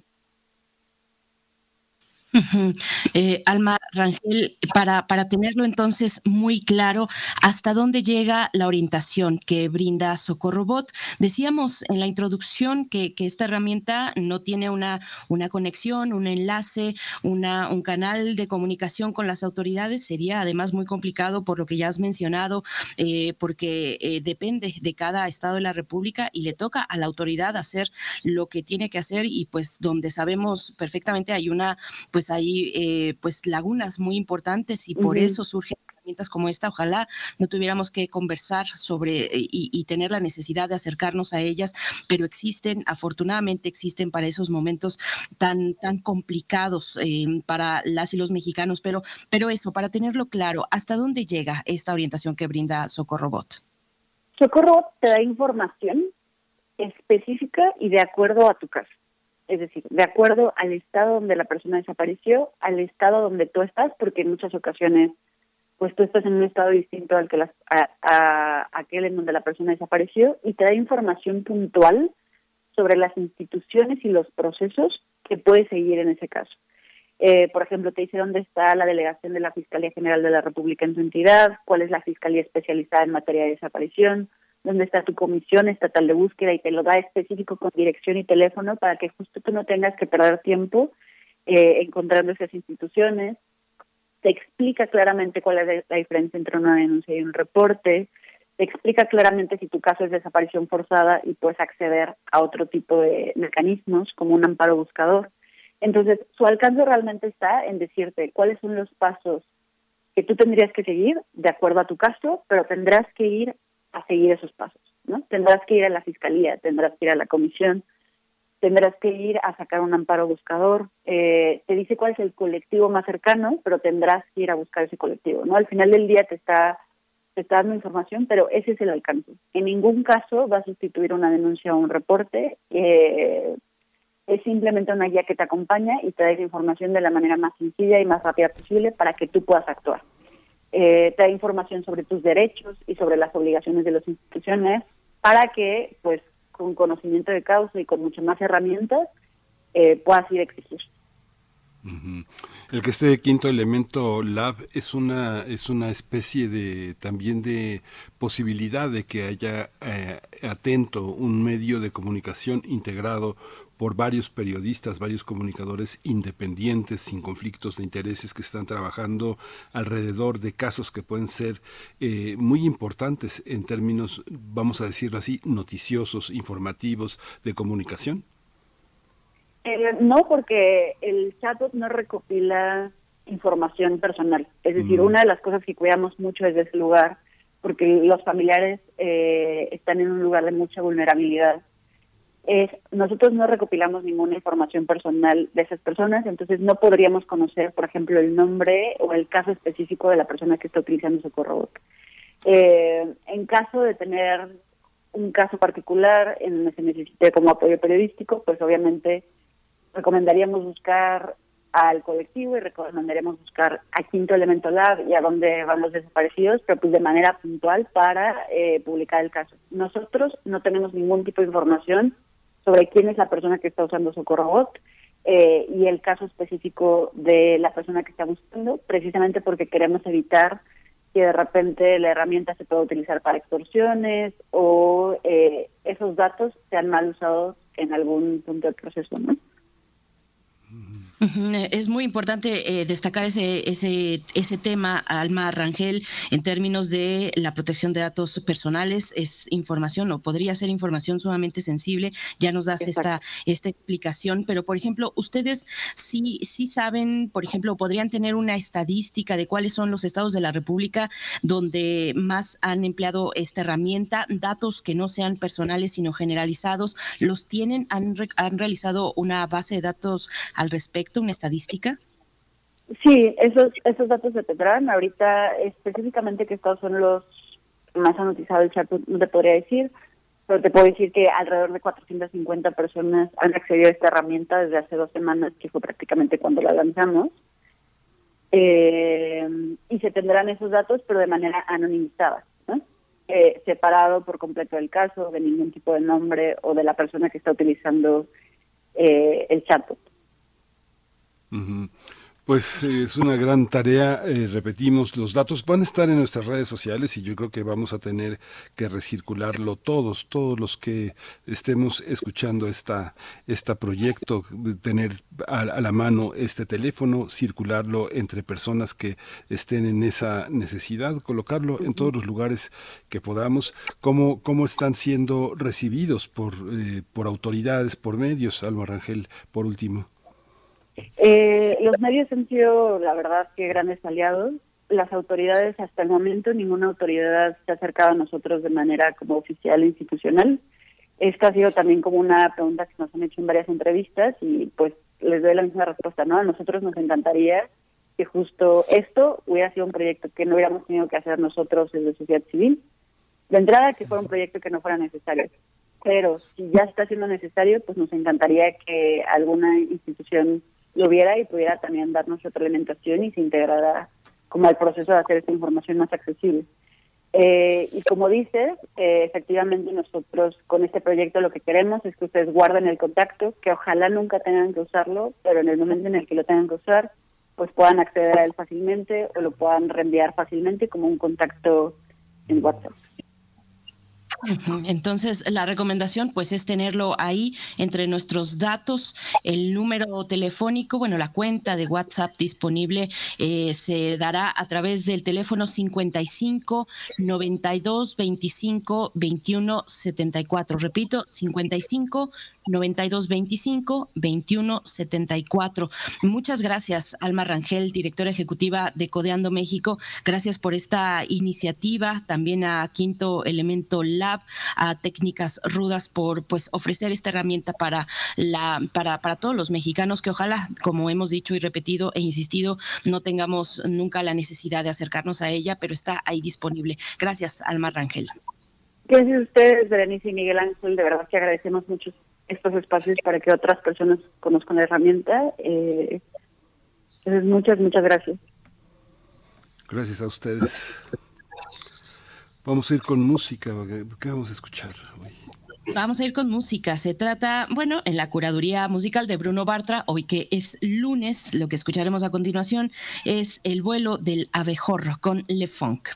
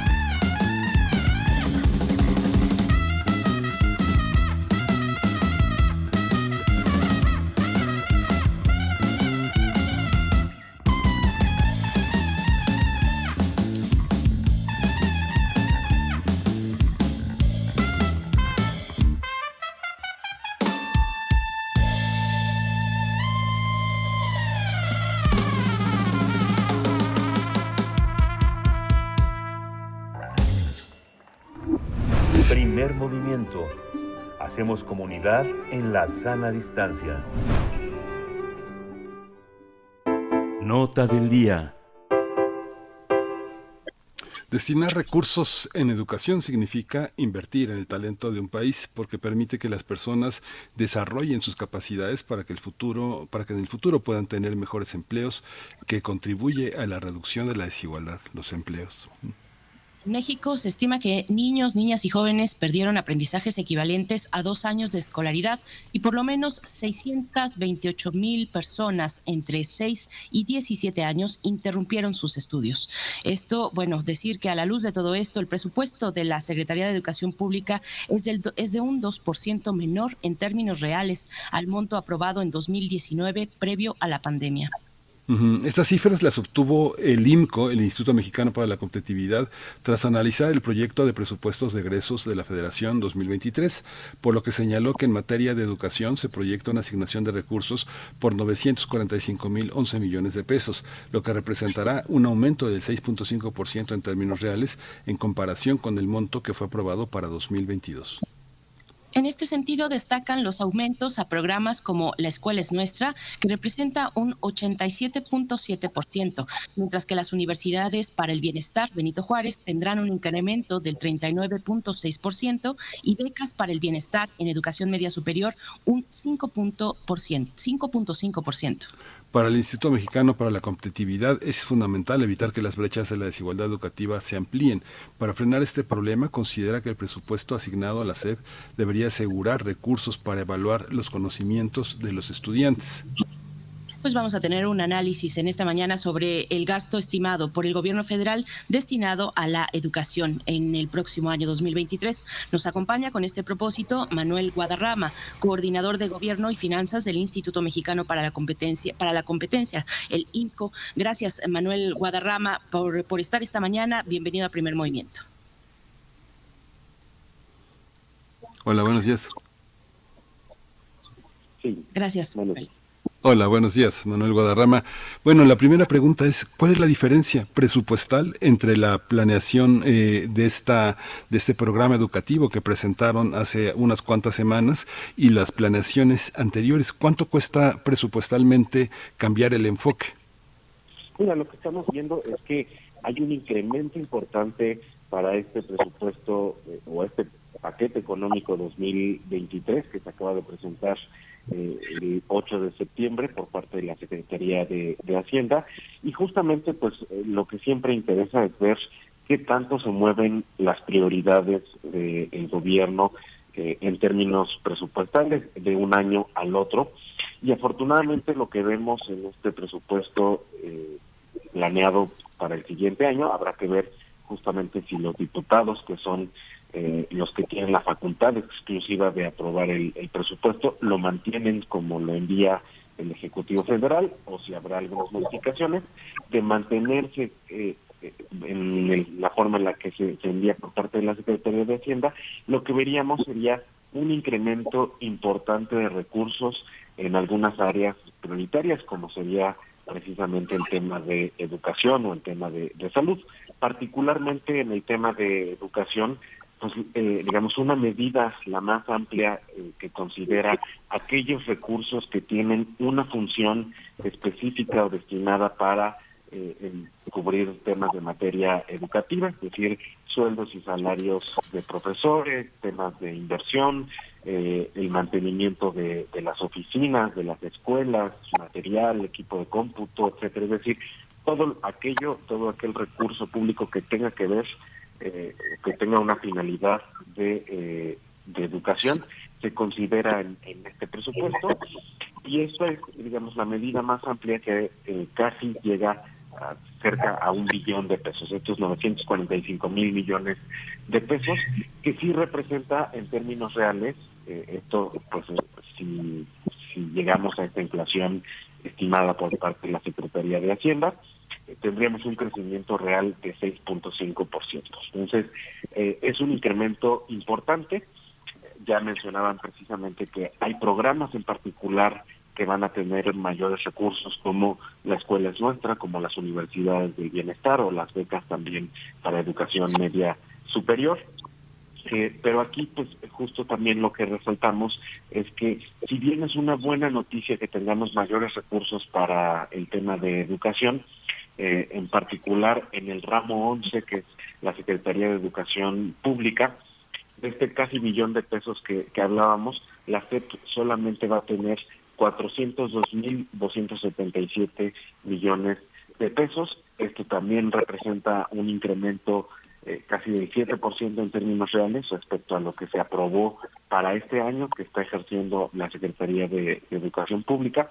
Y esto lo ubica a la SEP como la segunda secretaría con el mayor presupuesto asignado eh, para 2023 lo que veríamos es que a pesar de pues que es la segunda secretaría con este incremento importante, todavía estaríamos por debajo de niveles previos en donde pues hemos tenido una situación de recursos mucho mayor en el año, por ejemplo, 2014, 2015, eh, todavía no alcanzamos también niveles de, de 2016, entonces sí tendríamos todavía pues una brecha entre lo que se había asignado previamente a la CEP y lo que se estima eh, asignar de recursos para, para el siguiente año. Decía que en realidad, pues a pesar de estas dificultades, es una buena noticia porque prácticamente todas las áreas eh, de educación, educación básica, la educación media superior, la educación superior, inclusive en temas de, posgrado o educación para adultos, tienen ligeros incrementos de recursos o en el mejor de los casos pues permanecen prácticamente igual que como están en este año. Entonces, es decir, no, no hay recortes importantes en, en este sentido, lo cual pues en sí mismo es una buena noticia de cumplirse este presupuesto para el siguiente año. Manuel Guadarrama, ¿qué, qué nos dice? Vamos a detenernos un poco en cada uno, bueno, o al menos en los más significativos aumentos. El caso de la educación básica, el nivel de educación básica eh, que tendría un aumento mayor en comparación al resto, es un aumento, si no me equivoco, si no me equivoco del 22% con respecto al año en curso. ¿Qué nos dice este aumento?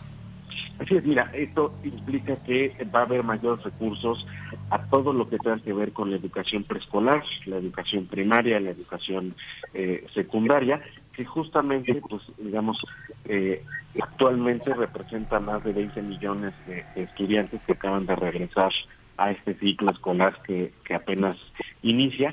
Esto es una buena noticia porque, pues, también dentro de este tipo de este nivel educativo, pues hay programas muy importantes como la escuela es nuestra, que eh, tendrán este propósito de disminuir la brecha de, aprendizaje. Eh, anteriormente sabíamos que estaba, por ejemplo, la- el programa de escuelas de tiempo completo y que mucho se comentó sobre su desaparición. Y precisamente, pues la respuesta de- del gobierno eh, ante la cancelación de este programa de escuelas de tiempo completo es incrementar los recursos a la escuela es nuestra para tener jornadas eh, pues ampliadas y que también de alguna medida ojalá ayude a cubrir eh, estos eh, est- estos eh, asignaciones que hacía el programa de escuelas de tiempo completo como servicios de alimentación, mejora de infraestructura también a, a este nivel educativo de educación básica. Eh, pues bueno, aquí es importante justo ver qué sucede también en la asignación de recursos a programas como mencionaba este, como la escuela es nuestra, porque habrá que ver si se modifican las reglas de operación actuales que permitan justamente eh, pues dar un, mejor cumplimiento de esta encomienda que es reducir esta brecha que se generó durante la pandemia y atender pues una serie de problemas que se derivan también de este cierre de las escuelas que tienen que ver pues no solamente con cuestiones de aprendizaje sino inclusive con cuestiones también eh, sociales no socioemocionales que sufren los estudiantes y que justo pues también habrá que, que atender Hay una parte en la que se insiste mucho en que los estudiantes se capaciten para conseguir empleo, pero hay una parte en esta en esta eh, idea del nuevo programa que se tiene para eh, los ejes articuladores de la educación básica para generar aptitudes como un pensamiento crítico, intercultural, igualdad de género, vida saludable. Digamos que en términos generales eh, tan importante como conseguir empleo es ser buena persona en el sentido de eh, tener una empatía, una resiliencia, una actitud crítica, no ser conformista. Esta nostalgia por los, por los presupuestos de 2014 y 2016 está muy sostenida en una reforma educativa eh, muy, este, muy política, ¿no? Es algo, ¿qué diferencias habría entre la concepción presupuestal de una reforma política que se quiere imponer llena de prebendas para, este, para todo el sector político que sostiene a la educación y otra para entender de otra manera el, el, el proyecto 2019-2024? Mira, hay, eh, sin duda, pues obviamente todavía tenemos que ver de qué forma se va implementando eh, este nuevo modelo educativo, que justamente, pues sabemos los grandes rasgos, sabemos cuáles son los principios o los ejes rectores que tendrán que implementarse, eh, pero lo que no sabemos, pues realmente es en, en términos prácticos si habrá mayor capacitación para los eh, los profesores si habrá mayores recursos.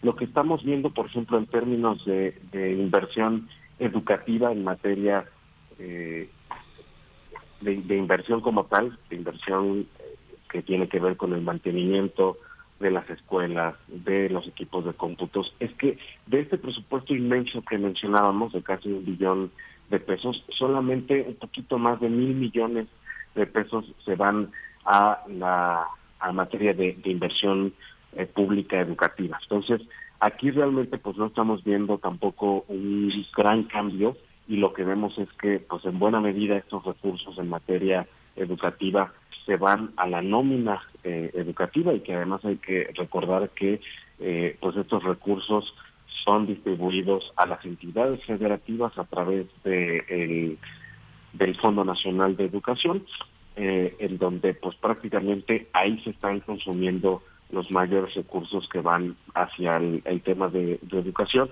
Quisiéramos ver que hay eh, mayores recursos a temas de capacitación, a, a programas como mencionaba el de eh, eh, la escuela es nuestra que absorbe este de escuelas de tiempo completo. Eh, eso todavía no no queda claro eso se, se tendrá que detallar como decía en reglas de operación en normatividad administrativa para ver que efectivamente pues se logre la implementación de un modelo educativo distinto planteado por por esta nueva administración que además pues sí tendrá que superar eh, como decía esas brechas de aprendizaje que se desarrollaron a lo largo de estos dos años que pues hubo pandemia total en, en, en los niveles educativos. Manuel, para que nos quede claro entonces, a ver, ¿cuánto cuánto se propone para el gasto administrativo eh, y, y, cómo cuál es la comparación con, con otros pues otras materias, otros rubros en términos de, educación, de educación propiamente? Mira, en términos de gasto educa de gasto administrativo relacionado con, con educación, lo que vemos es eh, que eh, la CEP específicamente gastará 160 mil eh, 376 millones de pesos. Esto tiene que ver con el pago de servicios personales, con, con eh, funcionarios que trabajan en, la CEP. Aquí no estamos eh, justamente contabilizando estos recursos del Fondo Nacional de, de, Educación, en donde estaría pues toda la nómina magisterial, pero sí estamos hablando de todo el personal que trabaja también eh, directo o indirectamente en, en, la SEP. Servicios personales son 128 mil millones de pesos, es decir, pues buena parte de, este gasto administrativo va a cubrir los sueldos y salarios, remuneraciones de este personal. Eh, de cumplirse las expectativas de inflación, tendría un aumento de 2% en, en términos reales, es decir, realmente pues se mantiene el gasto prácticamente bastante similar a lo de este año. Materiales y suministros que comprende eh, todas las, las compras de, eh, de objetos relacionados con eh, el funcionamiento de las oficinas, los alimentos, materias primas, eh, cualquier tipo de, material y suministro, son 10.721 millones de pesos los, que se estima gastar para el siguiente año. Aquí sí hay un incremento un poquito más eh, importante de 12% en términos reales respecto a lo que se aprueba este año y finalmente también eh, los servicios generales, pues como cualquier eh, oficina, dependencia, se tiene que pagar también los servicios básicos de los inmuebles, el agua, la luz, el gas, eh, traslados de funcionarios, gastos en ceremonias, todo este tipo de servicios generales que se llegan a contratar, eh, incluida, por ejemplo, en términos de, comunicación social, que siempre es importante eh, para, para la función de educación, estar comunicando pues cuáles son los principales programas, cómo se puede acceder a ellos. Entonces, estos recursos para servicios generales son eh, cerca de 20.808 millones de pesos los que se contemplan gastar para el siguiente año. Esto también representaría un incremento de 7% en términos reales respecto al presupuesto de este año. Hay, una, hay, una, hay un aspecto que tiene que ver también con los gastos eh, en, evaluaciones. En todas partes se insiste ay, cómo perdieron los niños eh, su nivel académico, pero hay otros niveles de, ganancia en esta pandemia. También hay una conciencia crítica muy fuerte en otros sectores, la evidencia de la violencia doméstica, las dificultades de acceso de las escuelas, la ineficiencia de los aparatos a distancia, muchas cosas que se tienen que trabajar y de las que tenemos que aprender, instrumentos docentes que todos estamos tratando de, de mejorar en nuestros desempeños. ¿Cómo entender esta parte de los organismos evaluadores? ¿Tenemos que seguir pensando, creyendo en que la OCDE nos diga que no leemos o, los instrumentos evaluadores tendrán que salir del presupuesto de estas, eh, de, estas este, asignaciones que aprobará la Cámara? No, totalmente. Yo creo que evaluar eh, el nivel de, aprendizaje o la calidad educativa pues es un tema eh, bastante complejo no necesariamente refleja la realidad, las métricas que tienen estos organismos internacionales. En este caso, pues existía previamente el Instituto Nacional de Evaluación Educativa, eh, que justamente pues hasta 2019 tuvo recursos asignados eh, y cuya función era precisamente pues hacer estas evaluaciones, este diagnóstico de ver cómo estaba eh, en materia educativa los, los estudiantes.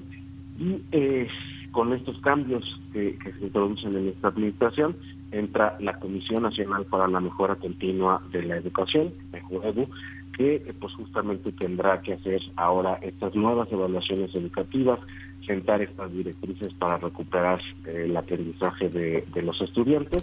Y aquí, digamos, pues en términos de, de presupuesto, vamos a ver que hay un incremento real de 2% entre lo que se está gastando este año y lo que se pretende gastar para 2023, que realmente pues sí nos hubiera gustado que se pensara eh, en un mayor presupuesto, en una mayor capacidad de esta Comisión Nacional para la Mejora Continua de la Educación, porque prácticamente pues hay que crear de cero eh, estos estos temas de, diagnóstico de los aprendizajes, de la calidad, de evaluar la calidad de, la educación. Entonces, sí nos gustaría pues que, que se hubieran incrementado los recursos para esta Comisión Nacional de Mejora Continua de, la Educación. Eh, afortunadamente, pues bueno, vemos que ya es un tema que se está eh, implementando también actualmente, que no se ha dejado, que digamos no es que haya desaparecido el, el INE y no hay otro ente público encargado de, de ver pues cómo está la calidad de, la educación, la evaluación de los aprendizajes, cómo reducir las brechas. Entonces veremos justamente cuáles son pues aquellos eh, diagnósticos que genera esta comisión. Eh, claramente pues han sido insuficientes las pruebas que se tenían eh, previamente, aunque pues era digamos lo que había.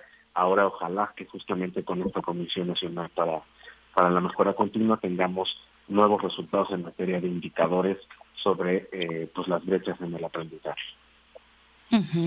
¿Cómo, ¿Cómo verlo también, Manuel Guadarrama del IMCO? ¿Cómo, eh, ¿Cómo verlo en términos federalistas? ¿Cómo está repartido el presupuesto? ¿Qué, ¿Qué, estados de la República destacan, ya sea por un mayor o por un menor presupuesto? Eh, Colima está eh, en, el, en la, el primer sitio de la lista. Al final se encuentra Veracruz. ¿Cómo leer estas cifras?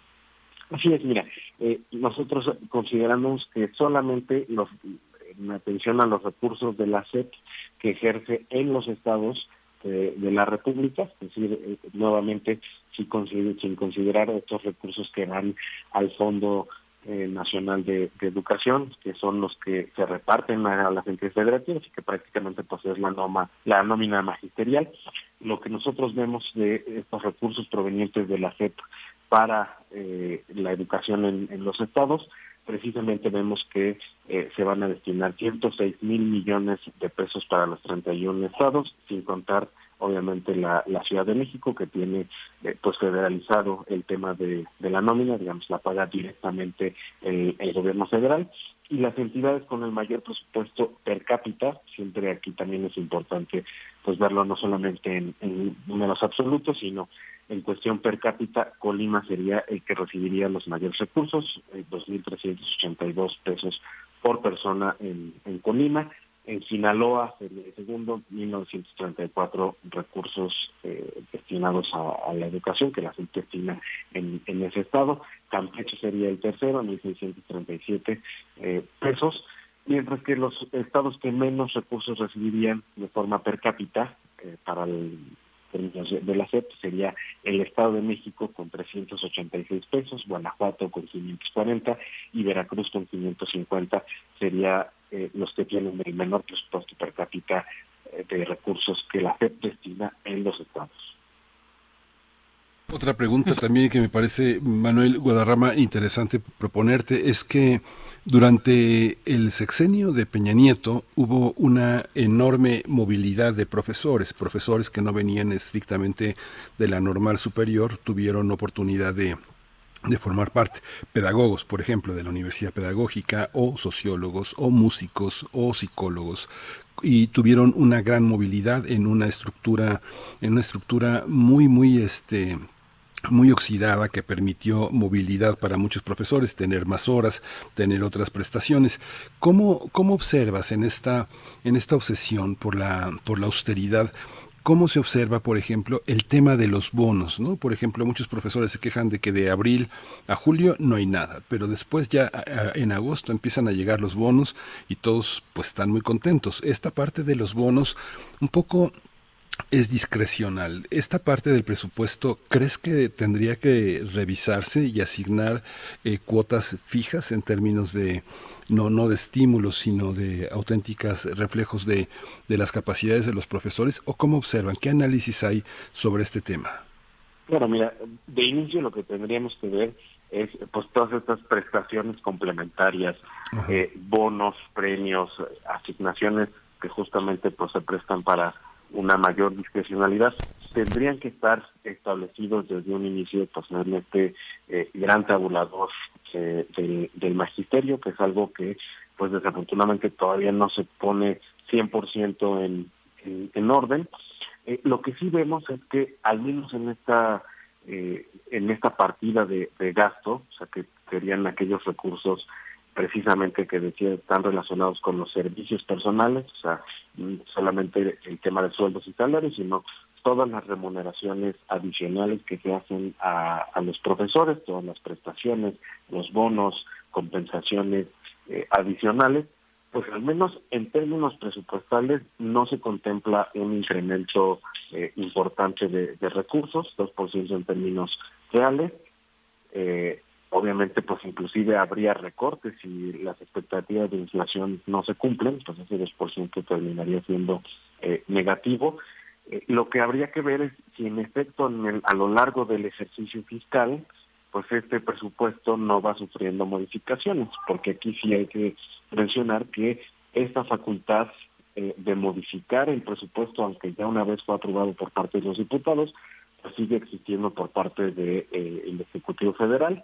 A lo largo de este ejercicio fiscal, pues se pueden hacer una serie de modificaciones y la única obligación que existe por parte de, el gobierno federal es eh, publicar en los informes trimestrales que se realizaron estas modificaciones y a cuánto ascienden estas eh, modificaciones o compensaciones que se hagan sin que vuelva a pasar por una aprobación de, de los diputados. Entonces, finalmente sigue abierto ahí pues esa posibilidad de que a lo largo del ejercicio fiscal este presupuesto que ahorita se está discutiendo pues termine eh, no no llevándose a cabo. Pues Manuel Guadarrama, eh, por último, estamos ya en la conclusión de esta charla, pero sí quisiera preguntarte porque en términos de aumentos eh, destaca, como ya lo, hemos comentado, destaca notablemente la escuela es nuestra, pero le sigue también las universidades eh, del bienestar, las universidades Benito Juárez del bienestar. Hay un aumento de casi del 40%, 39.6% con respecto al año en curso. ¿qué, ¿Qué podemos decir de este aumento? ¿Cómo acercarnos a, desde este análisis que realizan ustedes en el IMCO a las universidades Benito Juárez? Mira, este es un proyecto que eh, pues inicia justamente con, con esta administración, que había hecho falta recursos eh, para lograr implementar todas la, las universidades del bienestar Benito Juárez. Eh, se hablaba, inclusive había ahí reportajes, eh, notas que mencionaban justo la falta de recursos a, a, este ámbito de educación y particularmente a este proyecto de las universidades para, para el bienestar. Eh, todos los años se han ido asignando recursos eh, pues relativamente pequeños para mantener la operación de todas estas universidades. Justamente este incremento que, que mencionas prácticamente es casi 40% adicional, son más de mil millones de pesos. Si comparativamente lo vemos, pues realmente es prácticamente lo mismo que se asigna a inversión pública en materia de educación, lo que se está destinando exclusivamente a las universidades para el bienestar eh, Benito Juárez, más de mil millones de pesos. Entonces decía que, pues además de educación básica, prácticamente eh, ningún otro nivel educativo, la educación media superior, la superior, posgrado, tiene disminuciones eh, proyectadas para 2023. Entonces, en este sentido, pues sí es un presupuesto que eh, tiene mayores recursos para eh, esta función educativa de, del gobierno. Sí, pues Manuel Guadarrama, coordinador de Gobierno y Finanzas del Instituto Mexicano para la Competencia, el IMCO, te agradecemos mucho, mucho esta visión tan equilibrada y tan amplia del tema. Muchas gracias. ¿Cómo seguimos el trabajo que ustedes están haciendo? ¿Cómo vemos sus estadísticas, sus preguntas, sus cuestionamientos al desempeño presupuestal, laboral que tiene el IMCO hacia, hacia el país? Así, mira, vamos a estar publicando eh, notas en materia de educación, en materia de inversión pública, en materia de programas sociales, y todas estas investigaciones las puedes consultar en www.inco.org.mx, igualmente en redes sociales, inco-mx. Muchas gracias. Pues muchas gracias, Manuel Guadarrama, eh, coordinador de Gobierno y, Financia, y Finanzas del Instituto Mexicano para la Competitividad del IMCO. Gracias y hasta pronto. Al contrario, gracias. 8 con 58 minutos. Nos despedimos de Radio Nicolaita con música. La propuesta de Bruno Bartra esta mañana a cargo de Soul Donora y la canción se titula Step on It. Somos los únicos niños que saben que una vez, hace mucho tiempo, los humanoides dirigían este planeta. Los humanoides reinaban sobre todos los otros animales, incluyendo a los simios. Pero la voracidad humanoide, la locura humanoide y el anhelo de poder humanoide fue lo que causó la destrucción de su civilización en una catastrófica guerra. Y de estas cenizas emergió nuestra gran sociedad siria.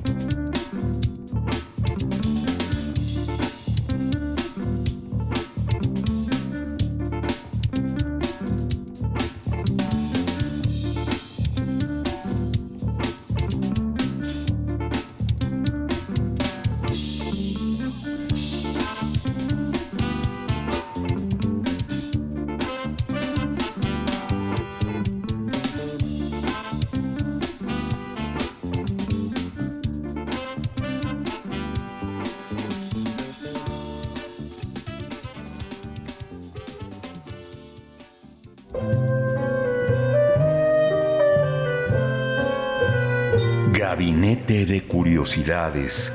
Explora con Frida Rebontulet y sus almas hertzianas las sonoridades extrañas, antiguas o poco conocidas que las sombras del tiempo nos han dejado. Únete a esta expedición todos los sábados a las 5.30 de la tarde por el 96.1 de FM o en radio.unam.mx. Radio UNAM, experiencia sonora.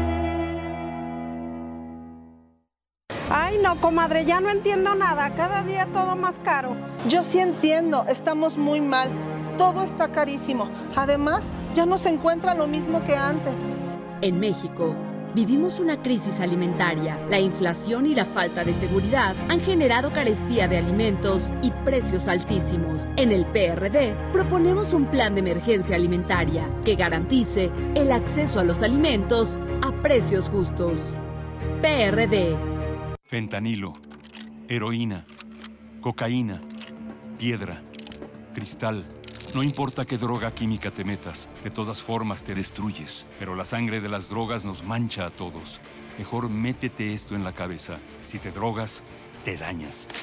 Si necesitas ayuda, llama a la línea de la vida, 800-911-2000. Para vivir feliz, no necesitas meterte en nada. Gobierno de México. Un libro no termina con el punto final. No es solo la escritura y la corrección. Hay mucho más que un proceso creativo o un arranque de inspiración.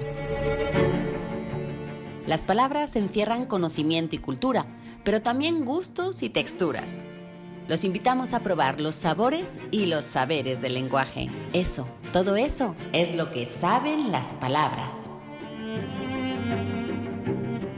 Saben las palabras, el amor por el lenguaje en todas sus presentaciones. Con Laura García, todos los lunes a las 18.30 horas, retransmisión sábados a las 17 horas, solo por Radio UNAM. Experiencia sonora.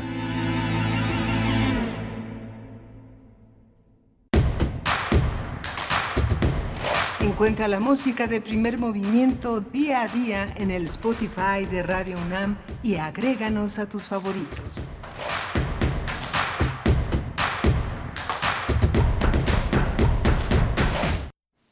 Ya son las 9 de la mañana con tres minutos en este lunes 19 de septiembre. Saludamos a través de las frecuencias universitarias, el 96.1 y también el 860 en amplitud modulada, igualmente en www.radio.unam.mx. Estamos llegando a nuestra tercera hora de transmisión en esta, la última semana del verano, llega hacia el fin de semana el otoño y pues bueno, también en un día muy importante, en un día eh, de mucha memoria, de mucha reflexión con a los eh, pues a los sismos que han marcado a este país, que han marcado a la región sureste, eh, a la región sur y también centro del país. Hoy recordemos que tendrá lugar el simulacro nacional a las 12 con 19 minutos al mediodía. eh, este, este simulacro nacional, eh, pues hay que estar prevenidos, prevenidas. Y nosotros lo estamos aquí en primer movimiento con todo un equipo que se encuentra en cabina, Rodrigo Aguilar en la producción ejecutiva, Arturo González en los controles técnicos esta mañana está Violeta Berber en la asistencia de producción, igualmente Antonio Quijano, nuestro jefe de noticias eh, en, cabina, Tamara Quiroz en redes sociales y Miguel Ángel Quemain en la conducción. Buenos días, Miguel Ángel. Hola, Berenice Camacho, buenos días, buenos días a todos los que nos escuchan en el, en el país y a través de la, de la red, de la red del internet que hace posible que este espacio llegue a todas partes. También recuerden que tenemos el podcast, eh, que es una manera también de mantenernos en contacto, de tener una visión también patrimonial de todo lo que hacemos todos los días en toda la programación de Radio UNAM que queda que queda para pasado para pasado mañana. Y tenemos una tenemos todavía lo que queda de esta tercera hora. Vamos a tener una mesa dedicada a la antropología de los desastres en América Latina. Se han reunido todo un conjunto de instituciones para hacer posible una reflexión profunda, muy amplia, sobre una perspectiva antropológica de los desastres en América Latina que llena un vacío pues en la literatura que tiene eh, este tema. Está eh, editado por Cladem Antropología eh, por el CIESAS el Colegio de la Frontera Norte el Colegio de Michoacán y GEDISA todo este conjunto de editores hicieron posible un libro que está muy nutrido una visión muy amplia de la región de todo el espíritu de la de la globalidad de los estados nacionales para enfrentar todo lo que tiene que ver con los desastres y por supuesto la vida cotidiana de, las, eh, de los países que están involucrados, Venezuela, Uruguay, Perú, todos los países que han sido víctimas de desastres en nuestro país, por supuesto, eh, Colombia, el caso de Centroamérica, todos los desastres en Brasil. Un trabajo muy, muy interesante que reunió Virginia García Costa, que es la coordinadora, la doctora Virginia García Costa, y el doctor Rogelio Altés Ortega, que es antropólogo, historiador, profesor e investigador de la Universidad de Sevilla en el Departamento de Historia de América. Virginia García es profesora e investigadora del Centro de Investigaciones y Estudios Superiores en Antropología Social, el CIESAS, una especialista en historia, riesgo de los desastres y bueno, una mujer que ha trabajado muy activamente en torno a temas de alimentación, de, de, sismos. Ella es un libro muy importante sobre los sismos en México. Así que bueno, van a estar con nosotros este par de investigadores tan importantes.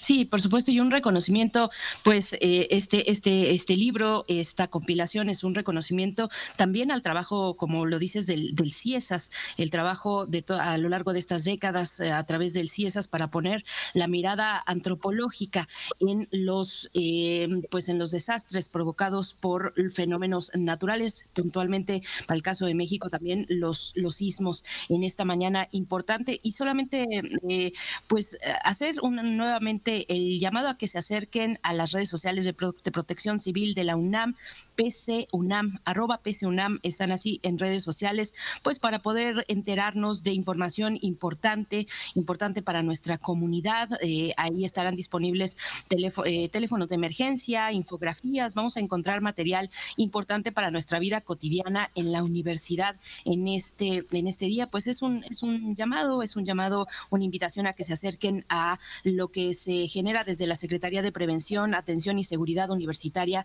de esta casa de estudios. Hoy, en este día que tendremos el simulacro nacional, también en la UNAM, eh, y estará coordinado por esa secretaría.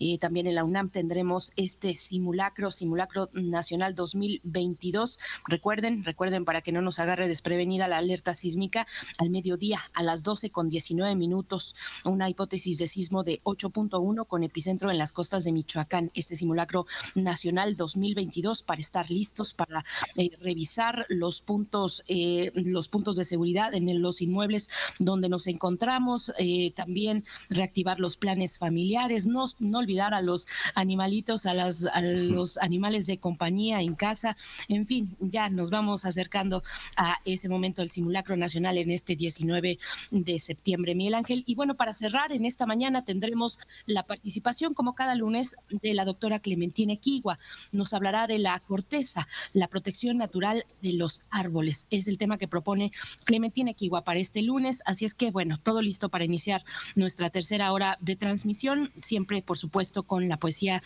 necesaria por delante. Miguel Ángel, si estás listo. Sí, vámonos. Es hora de poesía necesaria. Por supuesto, la poesía necesaria también en este día, sumado a la, intensa eh, reflexión que hizo Guillermo Teo Hernández, está dedicada a la memoria de Eduardo Llerenas, este ingeniero bioquímico que hizo posible toda una memoria del mundo que se reconoció eh, por la UNESCO como parte del trabajo que todo un conjunto de aventureros eh, iniciaron desde los años 70. Es famoso ya el bocho blanco de Eduardo Llerenas transitando por todos los caminos de la Huasteca de todo el país, yendo eh, eh, a todo el ah, continente africano, desde el norte de África hasta el centro de África, consiguiendo los mejores testimonios, pero también en México, en México que hizo posible también todo un trabajo de más de 2.500 piezas archivadas ahora en la Fonoteca Nacional y resguardadas gracias a todo un trabajo de todo un equipo del que forma parte Mary Farquharson, que una mujer inglesa que llegó a finales de los 80 para quedarse en México y fundar una de las eh, fonotecas más importantes en nuestro continente sobre la música popular y el sentido de la música popular donde quiera que ésta se encuentre. Hoy vamos a poner la música eh, a partir de una composición de Miguel Matamoros que ya tiene 92 años, Las lágrimas negras, que Miguel Matamoros en Santiago de Cuba fue este el protagonista de esta canción, este clásico del bolero que es eh, fundamental y que ah, durante la pandemia eh, hicieron una grabación que produjo Discos Corazón y que realizó Daniel Alarcón con las hermanas García, esta, este grupo de la costa chica de México que con recursos muy limitados pero con una enorme calidad musical hizo posible, musical hizo posible esta grabación va eh, nada más como seña estas, eh, estas líneas de Miguel Matamoros originales de su poema Lágrimas Negras. Dice así, aunque tú me has dejado en el abandono, aunque tú has muerto todas mis ilusiones, en vez de maldecirte con justo encono, en mis sueños te colmo, en mis sueños te colmo de bendiciones. Sufro la inmensa pena de tu extravío, siento el dolor profundo de tu partida, y lloro sin que sepas que el llanto mío tiene lágrimas negras, tiene lágrimas negras como mi vida. Tú me quieres dejar, yo no quiero sufrir, contigo me voy, mi santa, aunque me cueste morir.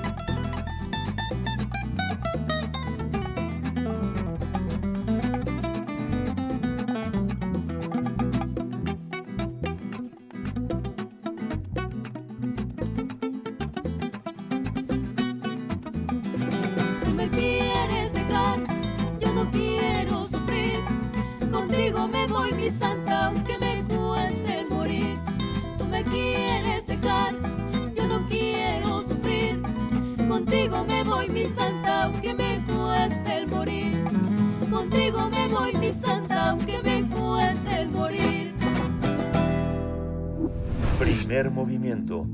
Hacemos comunidad con tus postales sonoras. Envíalas a primermovimientounam.gmail.com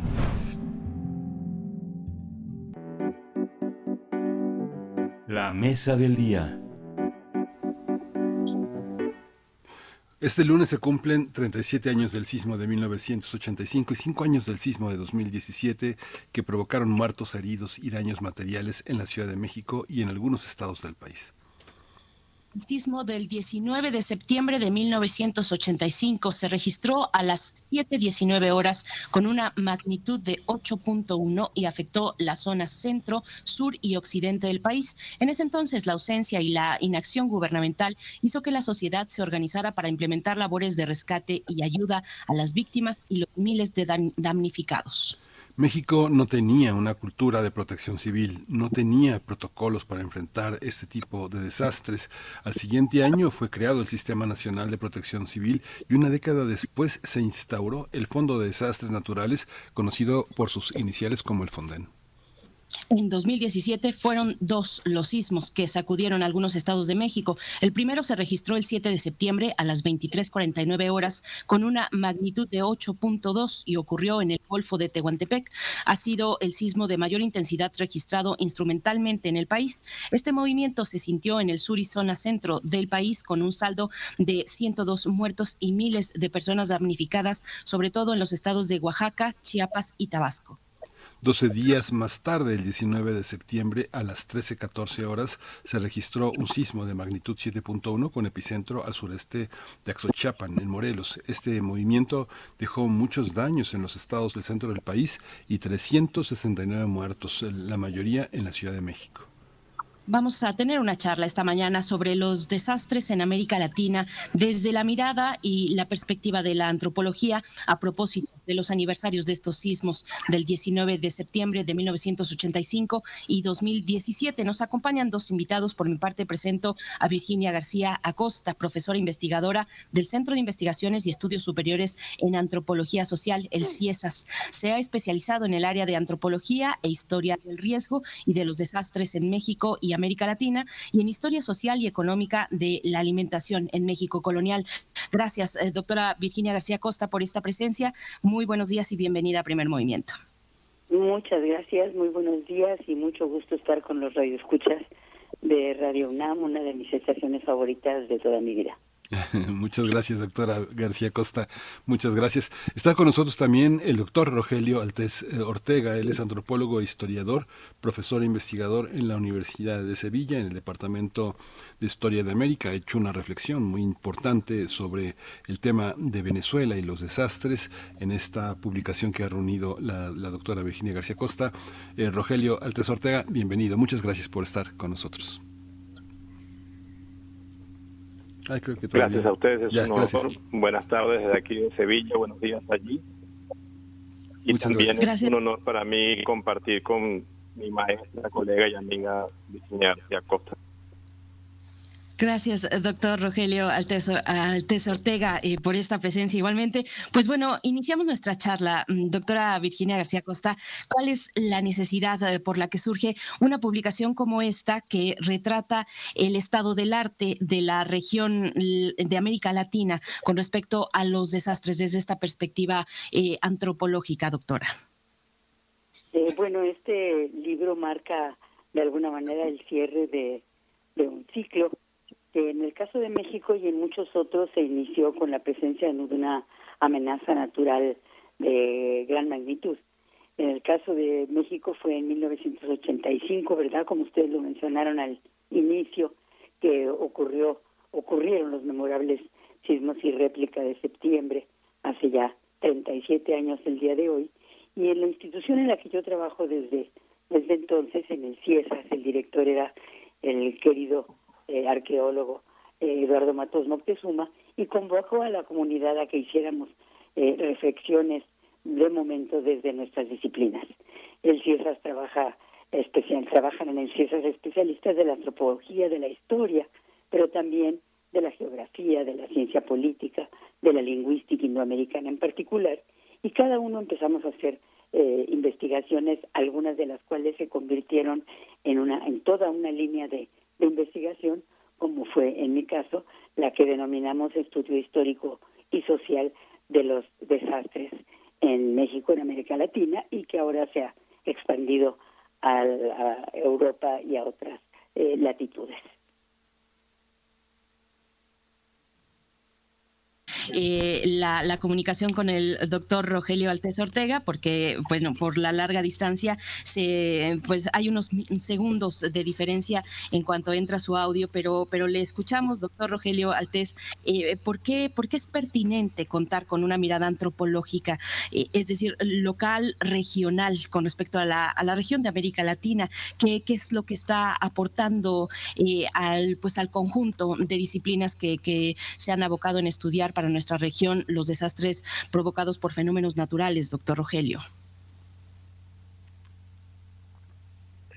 Bien, bueno, en primer lugar, eh, eh, un desastre de cualquier eh, condición es un problema transversal, es decir, no es un problema de un solo plano, no, no se debe enfocar únicamente en el fenómeno cuando está participando en ello un fenómeno natural, sino que hay que entender eh, el desastre como la cristalización de un proceso, un proceso que es eh, ante todo histórico y social y desde luego también material, simbólico, subjetivo y en la contemporaneidad también ideológico y político.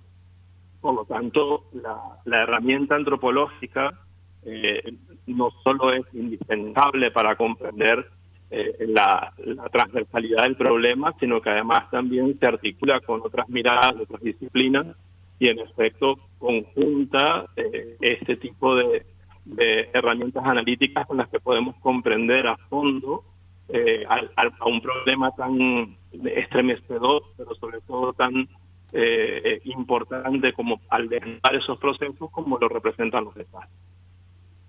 Sí, hay un, hay un, hay un tema, doctora eh, eh, Virginia García Acosta, que tiene que ver con las capacidades de una sociedad para responder a una, a una serie de urgencias, ¿no? Como pasa con los médicos en, en la especialidad de urgencias, los urgenciólogos que saben que tienen que recibir cuerpos destrozados por múltiples eh, acontecimientos que son imprevisibles, aunque muchos relacionados con la velocidad. Pero en el caso de nosotros, usted ha realizado una labor de histórica y de análisis muy importante. ¿Cuáles son, en el términos de los desastres, los que han hecho más vulnerable a nuestro país y los que han, han, provocado que tardemos tanto en recuperarnos y en hacer extensiva esa, esa situación de protección, doctora?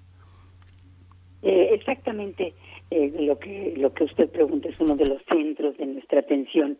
Como decía eh, Rogelio Altes, ¿verdad? Los desastres son procesos que se detonan a partir de la presencia de una determinada amenaza natural. En este caso podemos estar hablando de un temblor, podemos estar hablando de un, de un huracán, pero lo que hacen es eh, detonar, eh, dar cuenta de una serie de condiciones críticas sociales, económicas preexistentes que con esa amenaza natural eh, se detona todo este proceso que es el que nosotros denominamos desastre. desastre no es el evento, Desastre es el proceso en el cual se conjugan una serie de elementos, entre otros eh, los que usted hacía referencia, que tienen que ver con la, eh, no solo con la preparación, sino con la prevención. ¿Y qué es lo que ha hecho la población, que era uno de los inicios de su pregunta? Precisamente en el libro eh, La antropología de los desastres en América Latina, Estado del Arte, eh, publicado por GEVISA, el Colegio de Michoacán y el Colegio de la Frontera Norte y mi propia institución, el CIESAS, se muestran eh, diferentes experiencias en diferentes países de América Latina de cómo esta mirada antropológico-histórica, cómo esta mirada enfocando el lente en lo local, nos permite aprender y aprender de qué son estos procesos de desastre y de qué están conformados y uno de los elementos que para mí ha sido fundamentales eh, en estas investigaciones ha sido saber qué es lo que las personas que viven eh, enfrentadas a una amenaza natural, particularmente aquellas que son recurrentes, como el caso de los huracanes, han aprendido a hacer y a no hacer con el paso del tiempo. Es decir, estas estrategias, estas experiencias comunitarias que la gente ha desarrollado y que ha aprendido a, que les han enseñado desde tiempos prehispánicos a convivir con estas con estas amenazas y que en el mejor de los casos se pueden convertir en políticas públicas. Doctor Rogelio Altés Ortega, hay una serie de, brechas que, sociales que ponen de manifiesto los desastres naturales, como por ejemplo, a mí me tocó ver en las faldas, no en las faldas, muy, arriba del Popo, que muchas familias no conocían muchas cosas, parecían personas que vivían en el neolítico. Y esto pasa también con las brechas sociales que agudizan eh, un temblor, una inundación donde queda de manifiesto la falta de comunicación, la inequidad, la desigualdad, la falta de democracia. ¿Cómo lo observa usted en los casos que usted conoce de la región, particularmente Venezuela? ¿Cómo, cómo ha observado usted la región y el trabajo que usted le dedica a Venezuela? Bueno, en, primer lugar, eh, hay una condición elemental, sustancial, a los procesos de desastre que mencionabas en la pregunta que le hacías a Virginia más temprano, que es la vulnerabilidad. ¿no?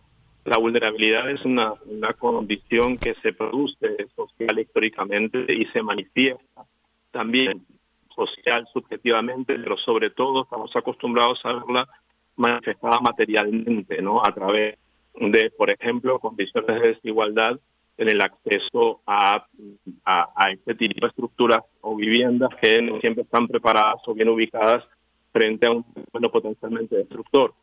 No obstante, eh, hay un aspecto fundamental también para entender en el caso de los desastres. Los desastres no distinguen clases sociales, impactan donde van a impactar en una sociedad y lo que debemos comprender es que la forma a través de la cual la sociedad lo asimila, responde, se ve afectada si está socialmente distribuida. Entonces, eh, podemos, tenemos una idea, mm, por ejemplo, que es muy común, entender que eh, sectores eh, económicamente menos favorecidos se ven más afectados. Luego se ven más afectados materialmente, pero no siempre son los más afectados en todos los sentidos o los que tienen menos capacidad de respuesta, los que son menos resilientes. Desastres de impacto grave, de, gran destrucción, son capaces de generar destrucción masiva sobre zonas que no necesariamente están ocupadas por sectores menos favorecidos. En 1999, por ejemplo, en Venezuela hubo unos aludes que arrasaron con una región entera, el litoral central, y allí la, el sector más afectado fue la clase media. Y la clase, digamos, del sector menos favorecido, por el contrario, se vio beneficiado porque luego avanzó sobre las regiones que son los sectores que esta clase media alta había abandonado para ocuparlo posteriormente. Entonces, y para cerrar, eh, el asunto es comprender cuáles son las condiciones sociales y materiales donde impacta el evento para entender luego cuáles son esos efectos que podemos entender de forma diferenciada. Qué interesante este comentario que, nos comparte doctor Altés Ortega, eh, porque me parece que eh, tengo la sensación de que solemos precisamente correlacionar eh, de, otra manera, pues, la clase social con el impacto, sí, de los, pues, de estos fenómenos naturales. Y, le pregunto en, en esta cuestión, la particularidad de la escuela de Venezuela, que tiene que ver con una mirada materialista sobre estos estudios antropológicos, si nos pudiera comentar un poco más, eh, sí, en qué momento detona el surgimiento y el avance de estos estudios antropológicos del desastre en Venezuela y qué, y qué particularidad aporta la, la, mirada materialista para, para los mismos, doctor. Bueno, eh, en primer lugar, eh, la antropología como disciplina desde muy temprano se ha interesado en la relación social-naturaleza, eso lo tenemos claro No obstante, la atención en el caso de Venezuela a, los problemas vinculados con desastres donde los fenómenos naturales están involucrados es de, finales de la década del 90. Eh, tiene que ver con la eh, investigación histórica de terremotos eh, que permitió la posibilidad de conocer a los terremotos del pasado, documentarlos y a partir de ahí ganar una información crítica sobre los procesos vinculados con este, los movimientos sísmicos.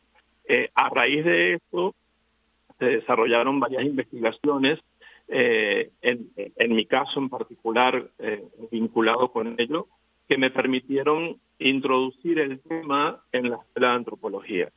Y allí, poco a poco, ganar estudiantes que estuviesen interesados en el asunto.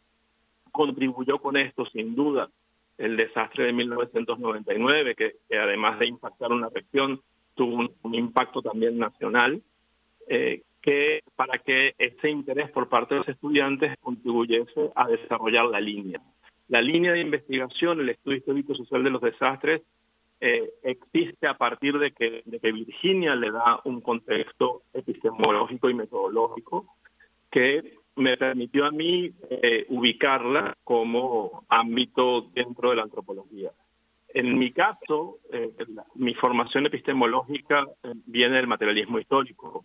Por lo tanto, no solamente la investigación histórica, sino el conocimiento crítico de los procesos históricos, me permitió generar un enfoque complementario al, al, al resto de los enfoques con el que se aprecia el problema de la antropología y fundar, en el caso de nuestra escuela, la asignatura Antropología de los Desastres a partir de 2009, eh, que he tenido la suerte de que ha sido la primera con ese nombre y esa estructura en América Latina. Desde entonces ha habido ese interés en la escuela y hemos tenido, por suerte, buenos estudiantes egresados que han continuado trabajando tanto dentro como fuera del país. Doctora Virginia García Costa, ¿qué pasa entonces con el resto de los países que son referenciados en esta, en esta publicación? Vemos ahí, eh, eh, eh, digamos, aborda este caminar en países como Brasil, como Argentina, como Colombia, Ecuador, Perú, muy importante también, Uruguay, Centroamérica y México, además de Venezuela, que ya ha comentado el doctor Rogelio. ¿Qué pasa ahí? ¿Cómo verlos en su conjunto y también en sus particularidades? Y a mí me llama la atención que, por ejemplo, no, no esté, en, al menos en esta publicación, considerada eh, un, estudio sobre Chile, siendo un país pues con una gran experiencia en, sismos. Eh, ¿Qué nos puede comentar, doctora?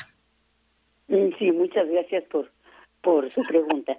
Efectivamente, lo que hicimos fue eh, conjuntar a una serie de, de, antropólogos, la mayoría de ellos antropólogos jóvenes o, o recién entrando en la, en la madurez, que tuvieran experiencia en este tema y lo que se les pidió en cada caso es que eh, después de hacer un breve recuento del desarrollo de la antropología en su propio país, nos dijeran si existía o no una antropología de los desastres en ese país, cuándo había nacido, cómo había evolucionado y cuál era el estado actual. Es decir, en cada uno de estos países hay eh, amenazas naturales distintas y las condiciones y el desarrollo y el nivel de vulnerabilidad al que se refirió eh, Rogelio Altés y las condiciones, eh, la, la construcción social del riesgo, como le llamamos nosotros a esta construcción social que está por detrás de la ocurrencia de desastres, eh, no es igual. América Latina no somos un, un ente único e indistinto, tenemos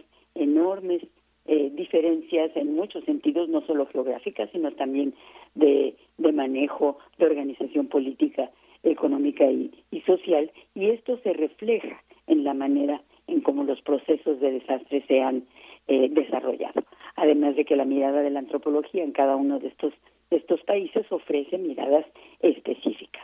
Eh, la ausencia de Chile, por supuesto que es muy importante, pero eh, lamentablemente no el artículo el capítulo referido a Chile no llegó eh, no llegó a tiempo para poder ser incluido en esta en esta publicación pero hay muchas otras publicaciones referentes al al caso de Chile que se podrían sumar en una en una otra edición de la antropología de los desastres en en América Latina estado del arte. A mí me tocó hacer la introducción, es decir, esta eh, mirada general, porque yo coordiné la publicación y también fui responsable del capítulo eh, sobre México.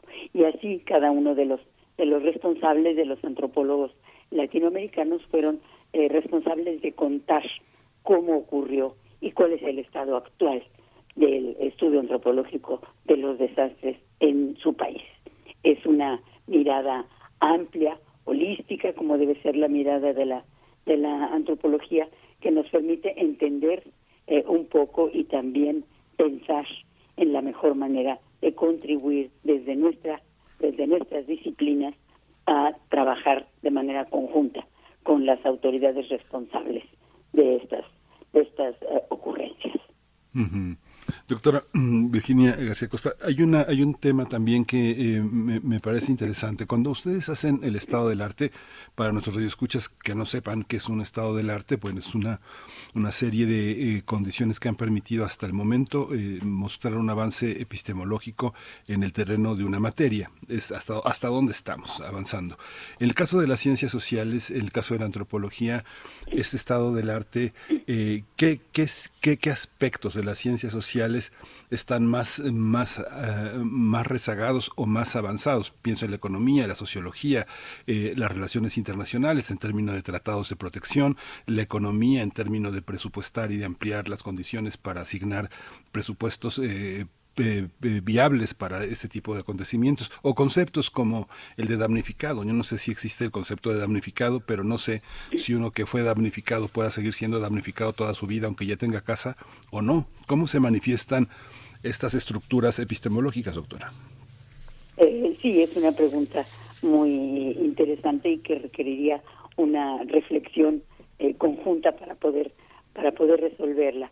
Eh, son varias las disciplinas que, que intervienen, obviamente, como usted lo ha mencionado en, en este caso, y tendríamos que buscar compartimentos para poder eh, analizar cada uno de ellos. Eh, lo que sí les, les puedo decir es que los desastres, como son procesos que son parte de toda una construcción social, que son parte de un determinado desarrollo económico y político en el país, en la región, este desarrollo tiene que ver directamente con eh, el nacimiento y la evolución de un proceso de desastre y en su, digamos, conclusión o derivado en los efectos e impactos que pueda tener una determinada eh, amenaza natural, su presencia, que, bueno, como hemos dicho inclusive en, en mi país, ¿verdad? una gota de agua en el norte de México es una bendición y una gota de agua en el sureste mexicano puede ser una una maldición porque depende de las de las condiciones. Entonces, ¿cómo, cómo se maneja esto en términos de la amenaza natural y cómo debe manejarse en términos del proceso que se ha construido donde se presenta esta amenaza natural. Eh, realmente los desastres, como nosotros los hemos llegado a, definir, a entender, son un problema no eh, resuelto del desarrollo. No solo no resuelto, del desarrollo en el que nos vemos, del desarrollo eh, capitalista, sino un problema exacerbado por el, por el desarrollo capitalista, donde la población con menos recursos es la que sale más afectada. Por lo tanto, tiene que intervenir un Estado con fuerza para poder, eh, eh, digamos, de alguna manera eh, apoyar tanto el momento posterior de la presencia de la amenaza natural donde afloran todo, todo aquello que se construyó socialmente hasta las, las condiciones eh, más críticas en algunos casos, ¿verdad? Y entonces es aquí donde deben de ir eh, de la mano las ciencias sociales con las autoridades responsables de la toma de decisiones en estos en estos temas. Doctor Rogelio Altés Ortega, usted es antropólogo y historiador y en medio de la antropología y la, historia está la política, entendida como la entendía Anna Arendt, ¿no? En ese sentido, ¿cómo, cómo observa desde una realidad eh, eh, europea eh, como en la que usted se desenvuelve esta visión de la política en frente, frente al desastre, las formas tan distintas de democracia que tenemos en nuestro continente y la presencia también este, de liderazgos carismáticos de algunos líderes que han sido como los salvadores de este, de este horizonte o los culpabilizados por estas tragedias. ¿Cómo lo observa desde ese horizonte? Bueno, en primer lugar, eh, me parece una pregunta muy tentadora también, eh, muy pertinente desde luego. Eh, la política es una forma histórica del poder, ¿no? Nosotros observamos al poder y sus relaciones en, su entramado social y en su desenvolvimiento histórico. Por lo tanto, cuando nos detenemos frente a la contemporaneidad, en el caso de América Latina, por ejemplo, eh, no podemos dejar de, observar estos procesos políticos como procesos también de poder, es decir, donde cristalizan y materializan intereses específicos eh, que llegan a los estados de la mano de otros intereses, asociándose con algunos o desplazando otros, y que eh, en el caso que nos concierne el estudio de los desastres, esto lo observamos a través de dos aspectos muy importantes. Uno, la institucionalización de la atención, ¿no? que siempre es una política pública. Y por otro lado, eh, cómo el capital privado eh, se asocia con los estados para obtener tanto la, la permisología correspondiente para atender o desarrollar un lugar destruido, como para invertir en un lugar potencialmente este, destructible. En todo caso, eh, el siglo XXI ha enseñado una heterogeneidad característica en América Latina, donde no todo se comporta de la misma manera, pero donde sí hemos observado eh, liderazgos emergentes, como tú señalabas, sobre todo en el caso de Venezuela, en el siglo XXI, que, que lleva 23 años con un mismo gobierno, donde este tipo de eh, em, eh, estructuras de poder se asocian con otros capitales, ¿no? Eh, estábamos acostumbrados a ver un tipo de capital participar en las sociedades con el Estado y ahora hay otros capitales. Y de la mano de este tipo de sociedad se reproducen condiciones que existían antes, ahora con otros agentes, como por ejemplo la reconstrucción de viviendas en espacios vulnerables, la, eh, posibilidad de que esas reconstrucciones en espacios destruidos terminen siendo negocios y no soluciones. Eh, la corrupción, es decir, los mismos elementos de antes ahora con otros agentes. Lamentablemente, eh, no creo que haya en América Latina salvadores de ningún tipo, pero mm, más bien nos corresponde a nosotros un análisis crítico de estos procesos para comprender cómo se reproducen las condiciones de vulnerabilidad independientemente de los agentes que las gestionen.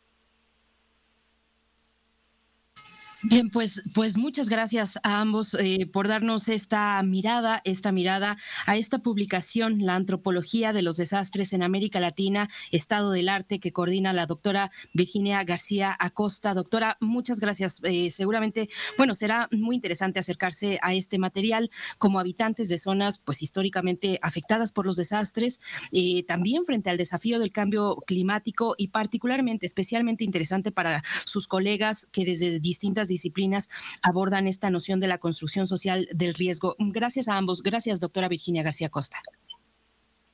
Muchas gracias a ustedes, muchas gracias a Radio UNAM y de verdad van a encontrar muchas sorpresas en este en este libro. Es, es interesante, es educativo, es un libro en el que uno aprende de verdad y puede ayudar.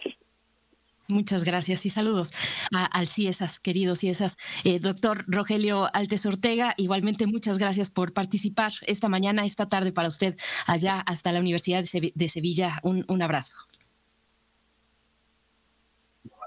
Bueno, muchísimas gracias. Para mí ha sido un honor. Para mí, la UNAM es una universidad hermana de la Universidad Central de Venezuela eh, y me siento totalmente identificado además y además también, como siempre, un placer compartir con Virginia, como lo digo siempre, quien ha colocado esta línea de investigación en América Latina en el lugar que corresponde. Muy amable. Gracias. Hasta pronto. Gracias a ambos. Pues nosotros vamos a ir con música a cargo de Las Luz y Fuerza. Esto que se titula Dios me hizo funky. también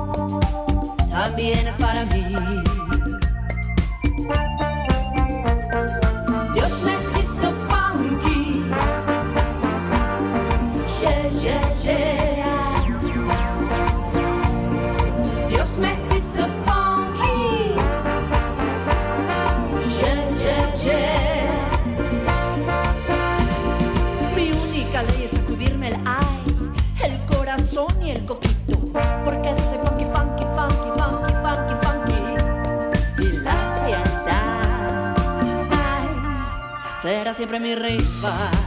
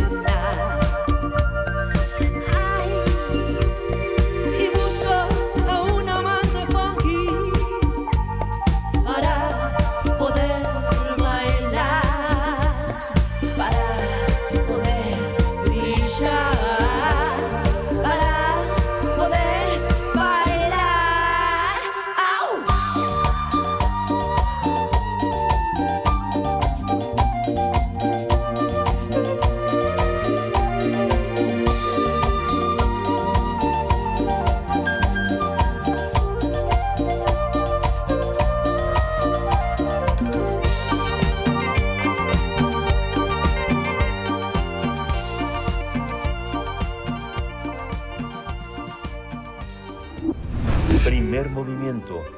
Hacemos comunidad en la sana distancia. Biosfera en equilibrio.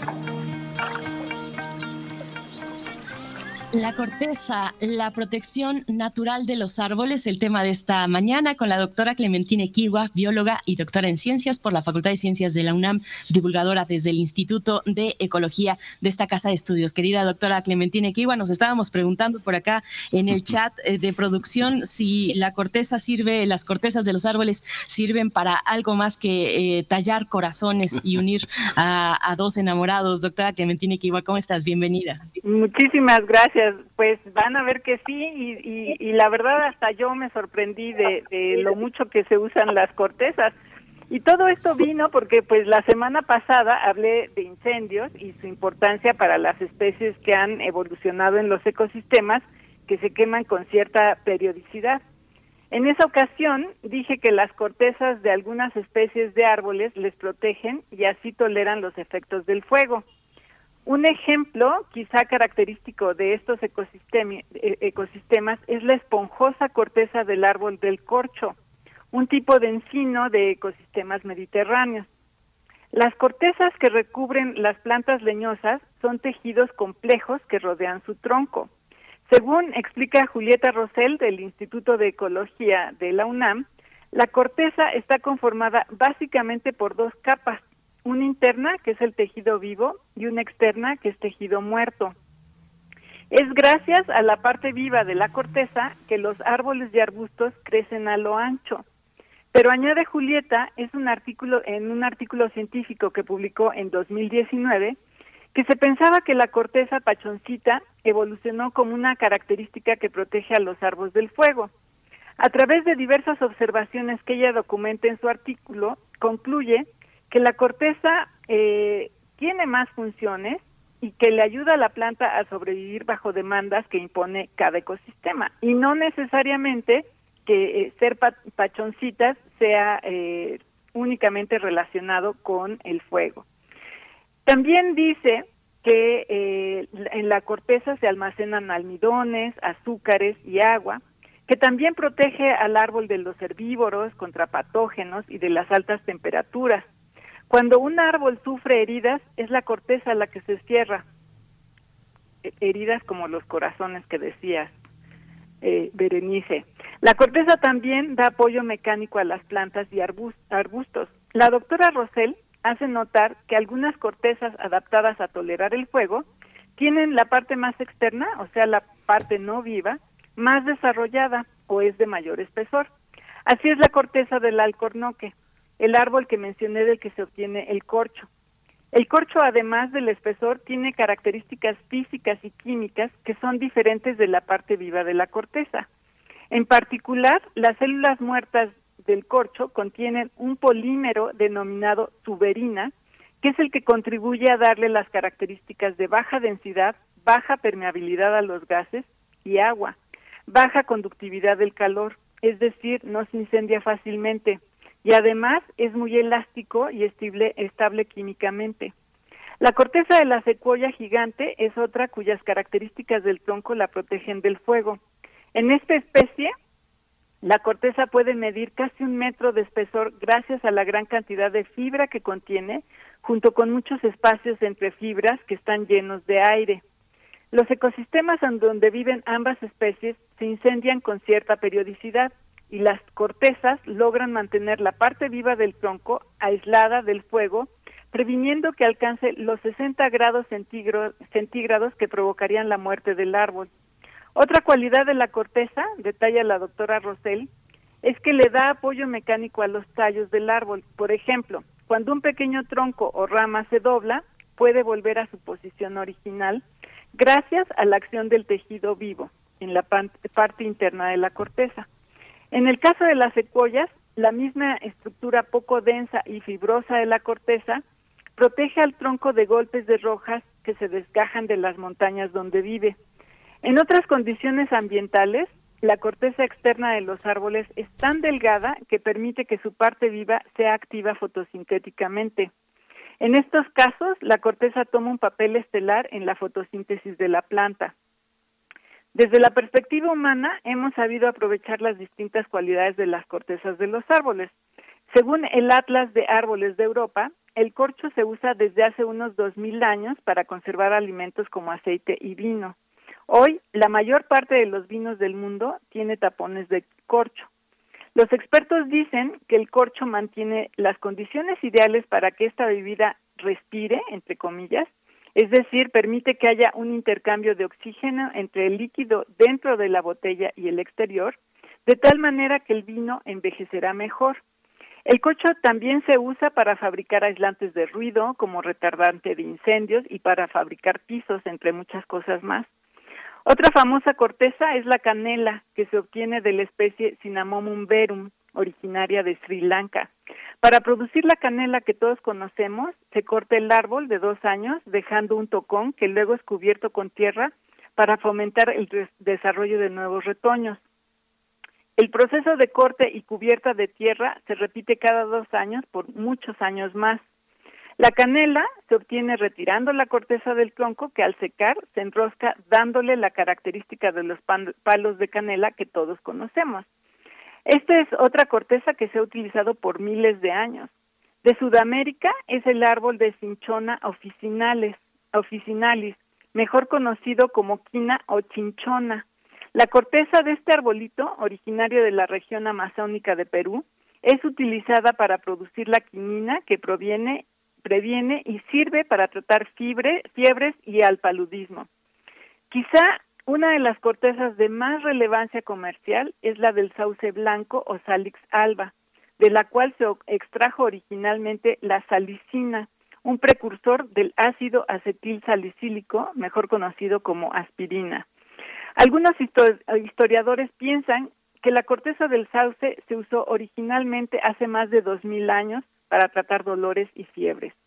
Podemos seguir así con una sorprendente lista de usos de cortezas alrededor del mundo, pero la realidad es que la biología de las cortezas está poco estudiada. Julieta Rosell alienta a cambiar la perspectiva de estudio de este importante órgano de las plantas leñosas e invita a otros científicos a explorar la perspectiva multifuncional para entender mejor a los árboles. Otros autores consideran que entendiendo mejor a las cortezas, quizá encontremos soluciones biomiméticas que nos ayuden a desarrollar mejores materiales para la arquitectura del futuro. Y quizá para mí y nuestra audiencia el mensaje implícito sea la importancia de contribuir a proteger y sembrar árboles, ya que tienen un papel muy importante que desempeñar para el futuro del planeta. Y pues creo que con esto respondo tu pregunta, eh, Berenice, ¿qué opinas? Pues eh, sí, por supuesto, se responde y por mucho cuántas funciones.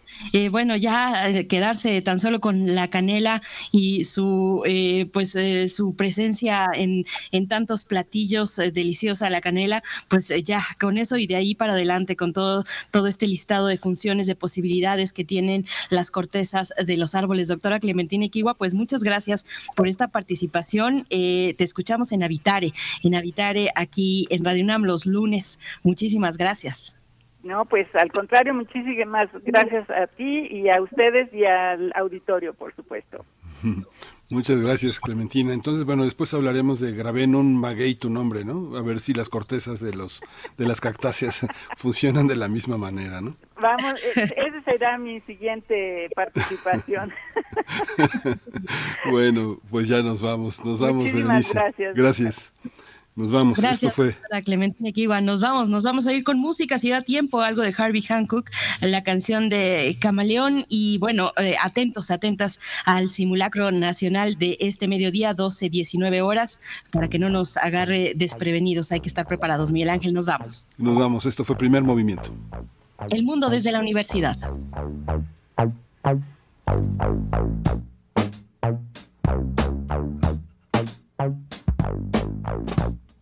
Thank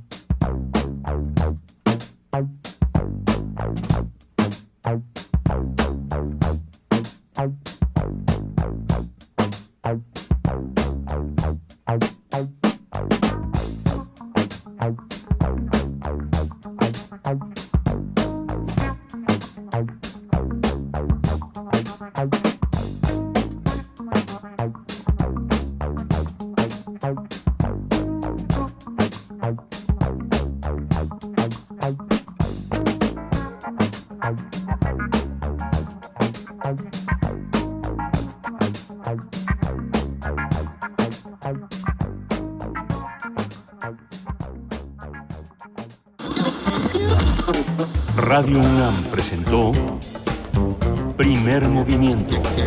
El mundo desde la universidad.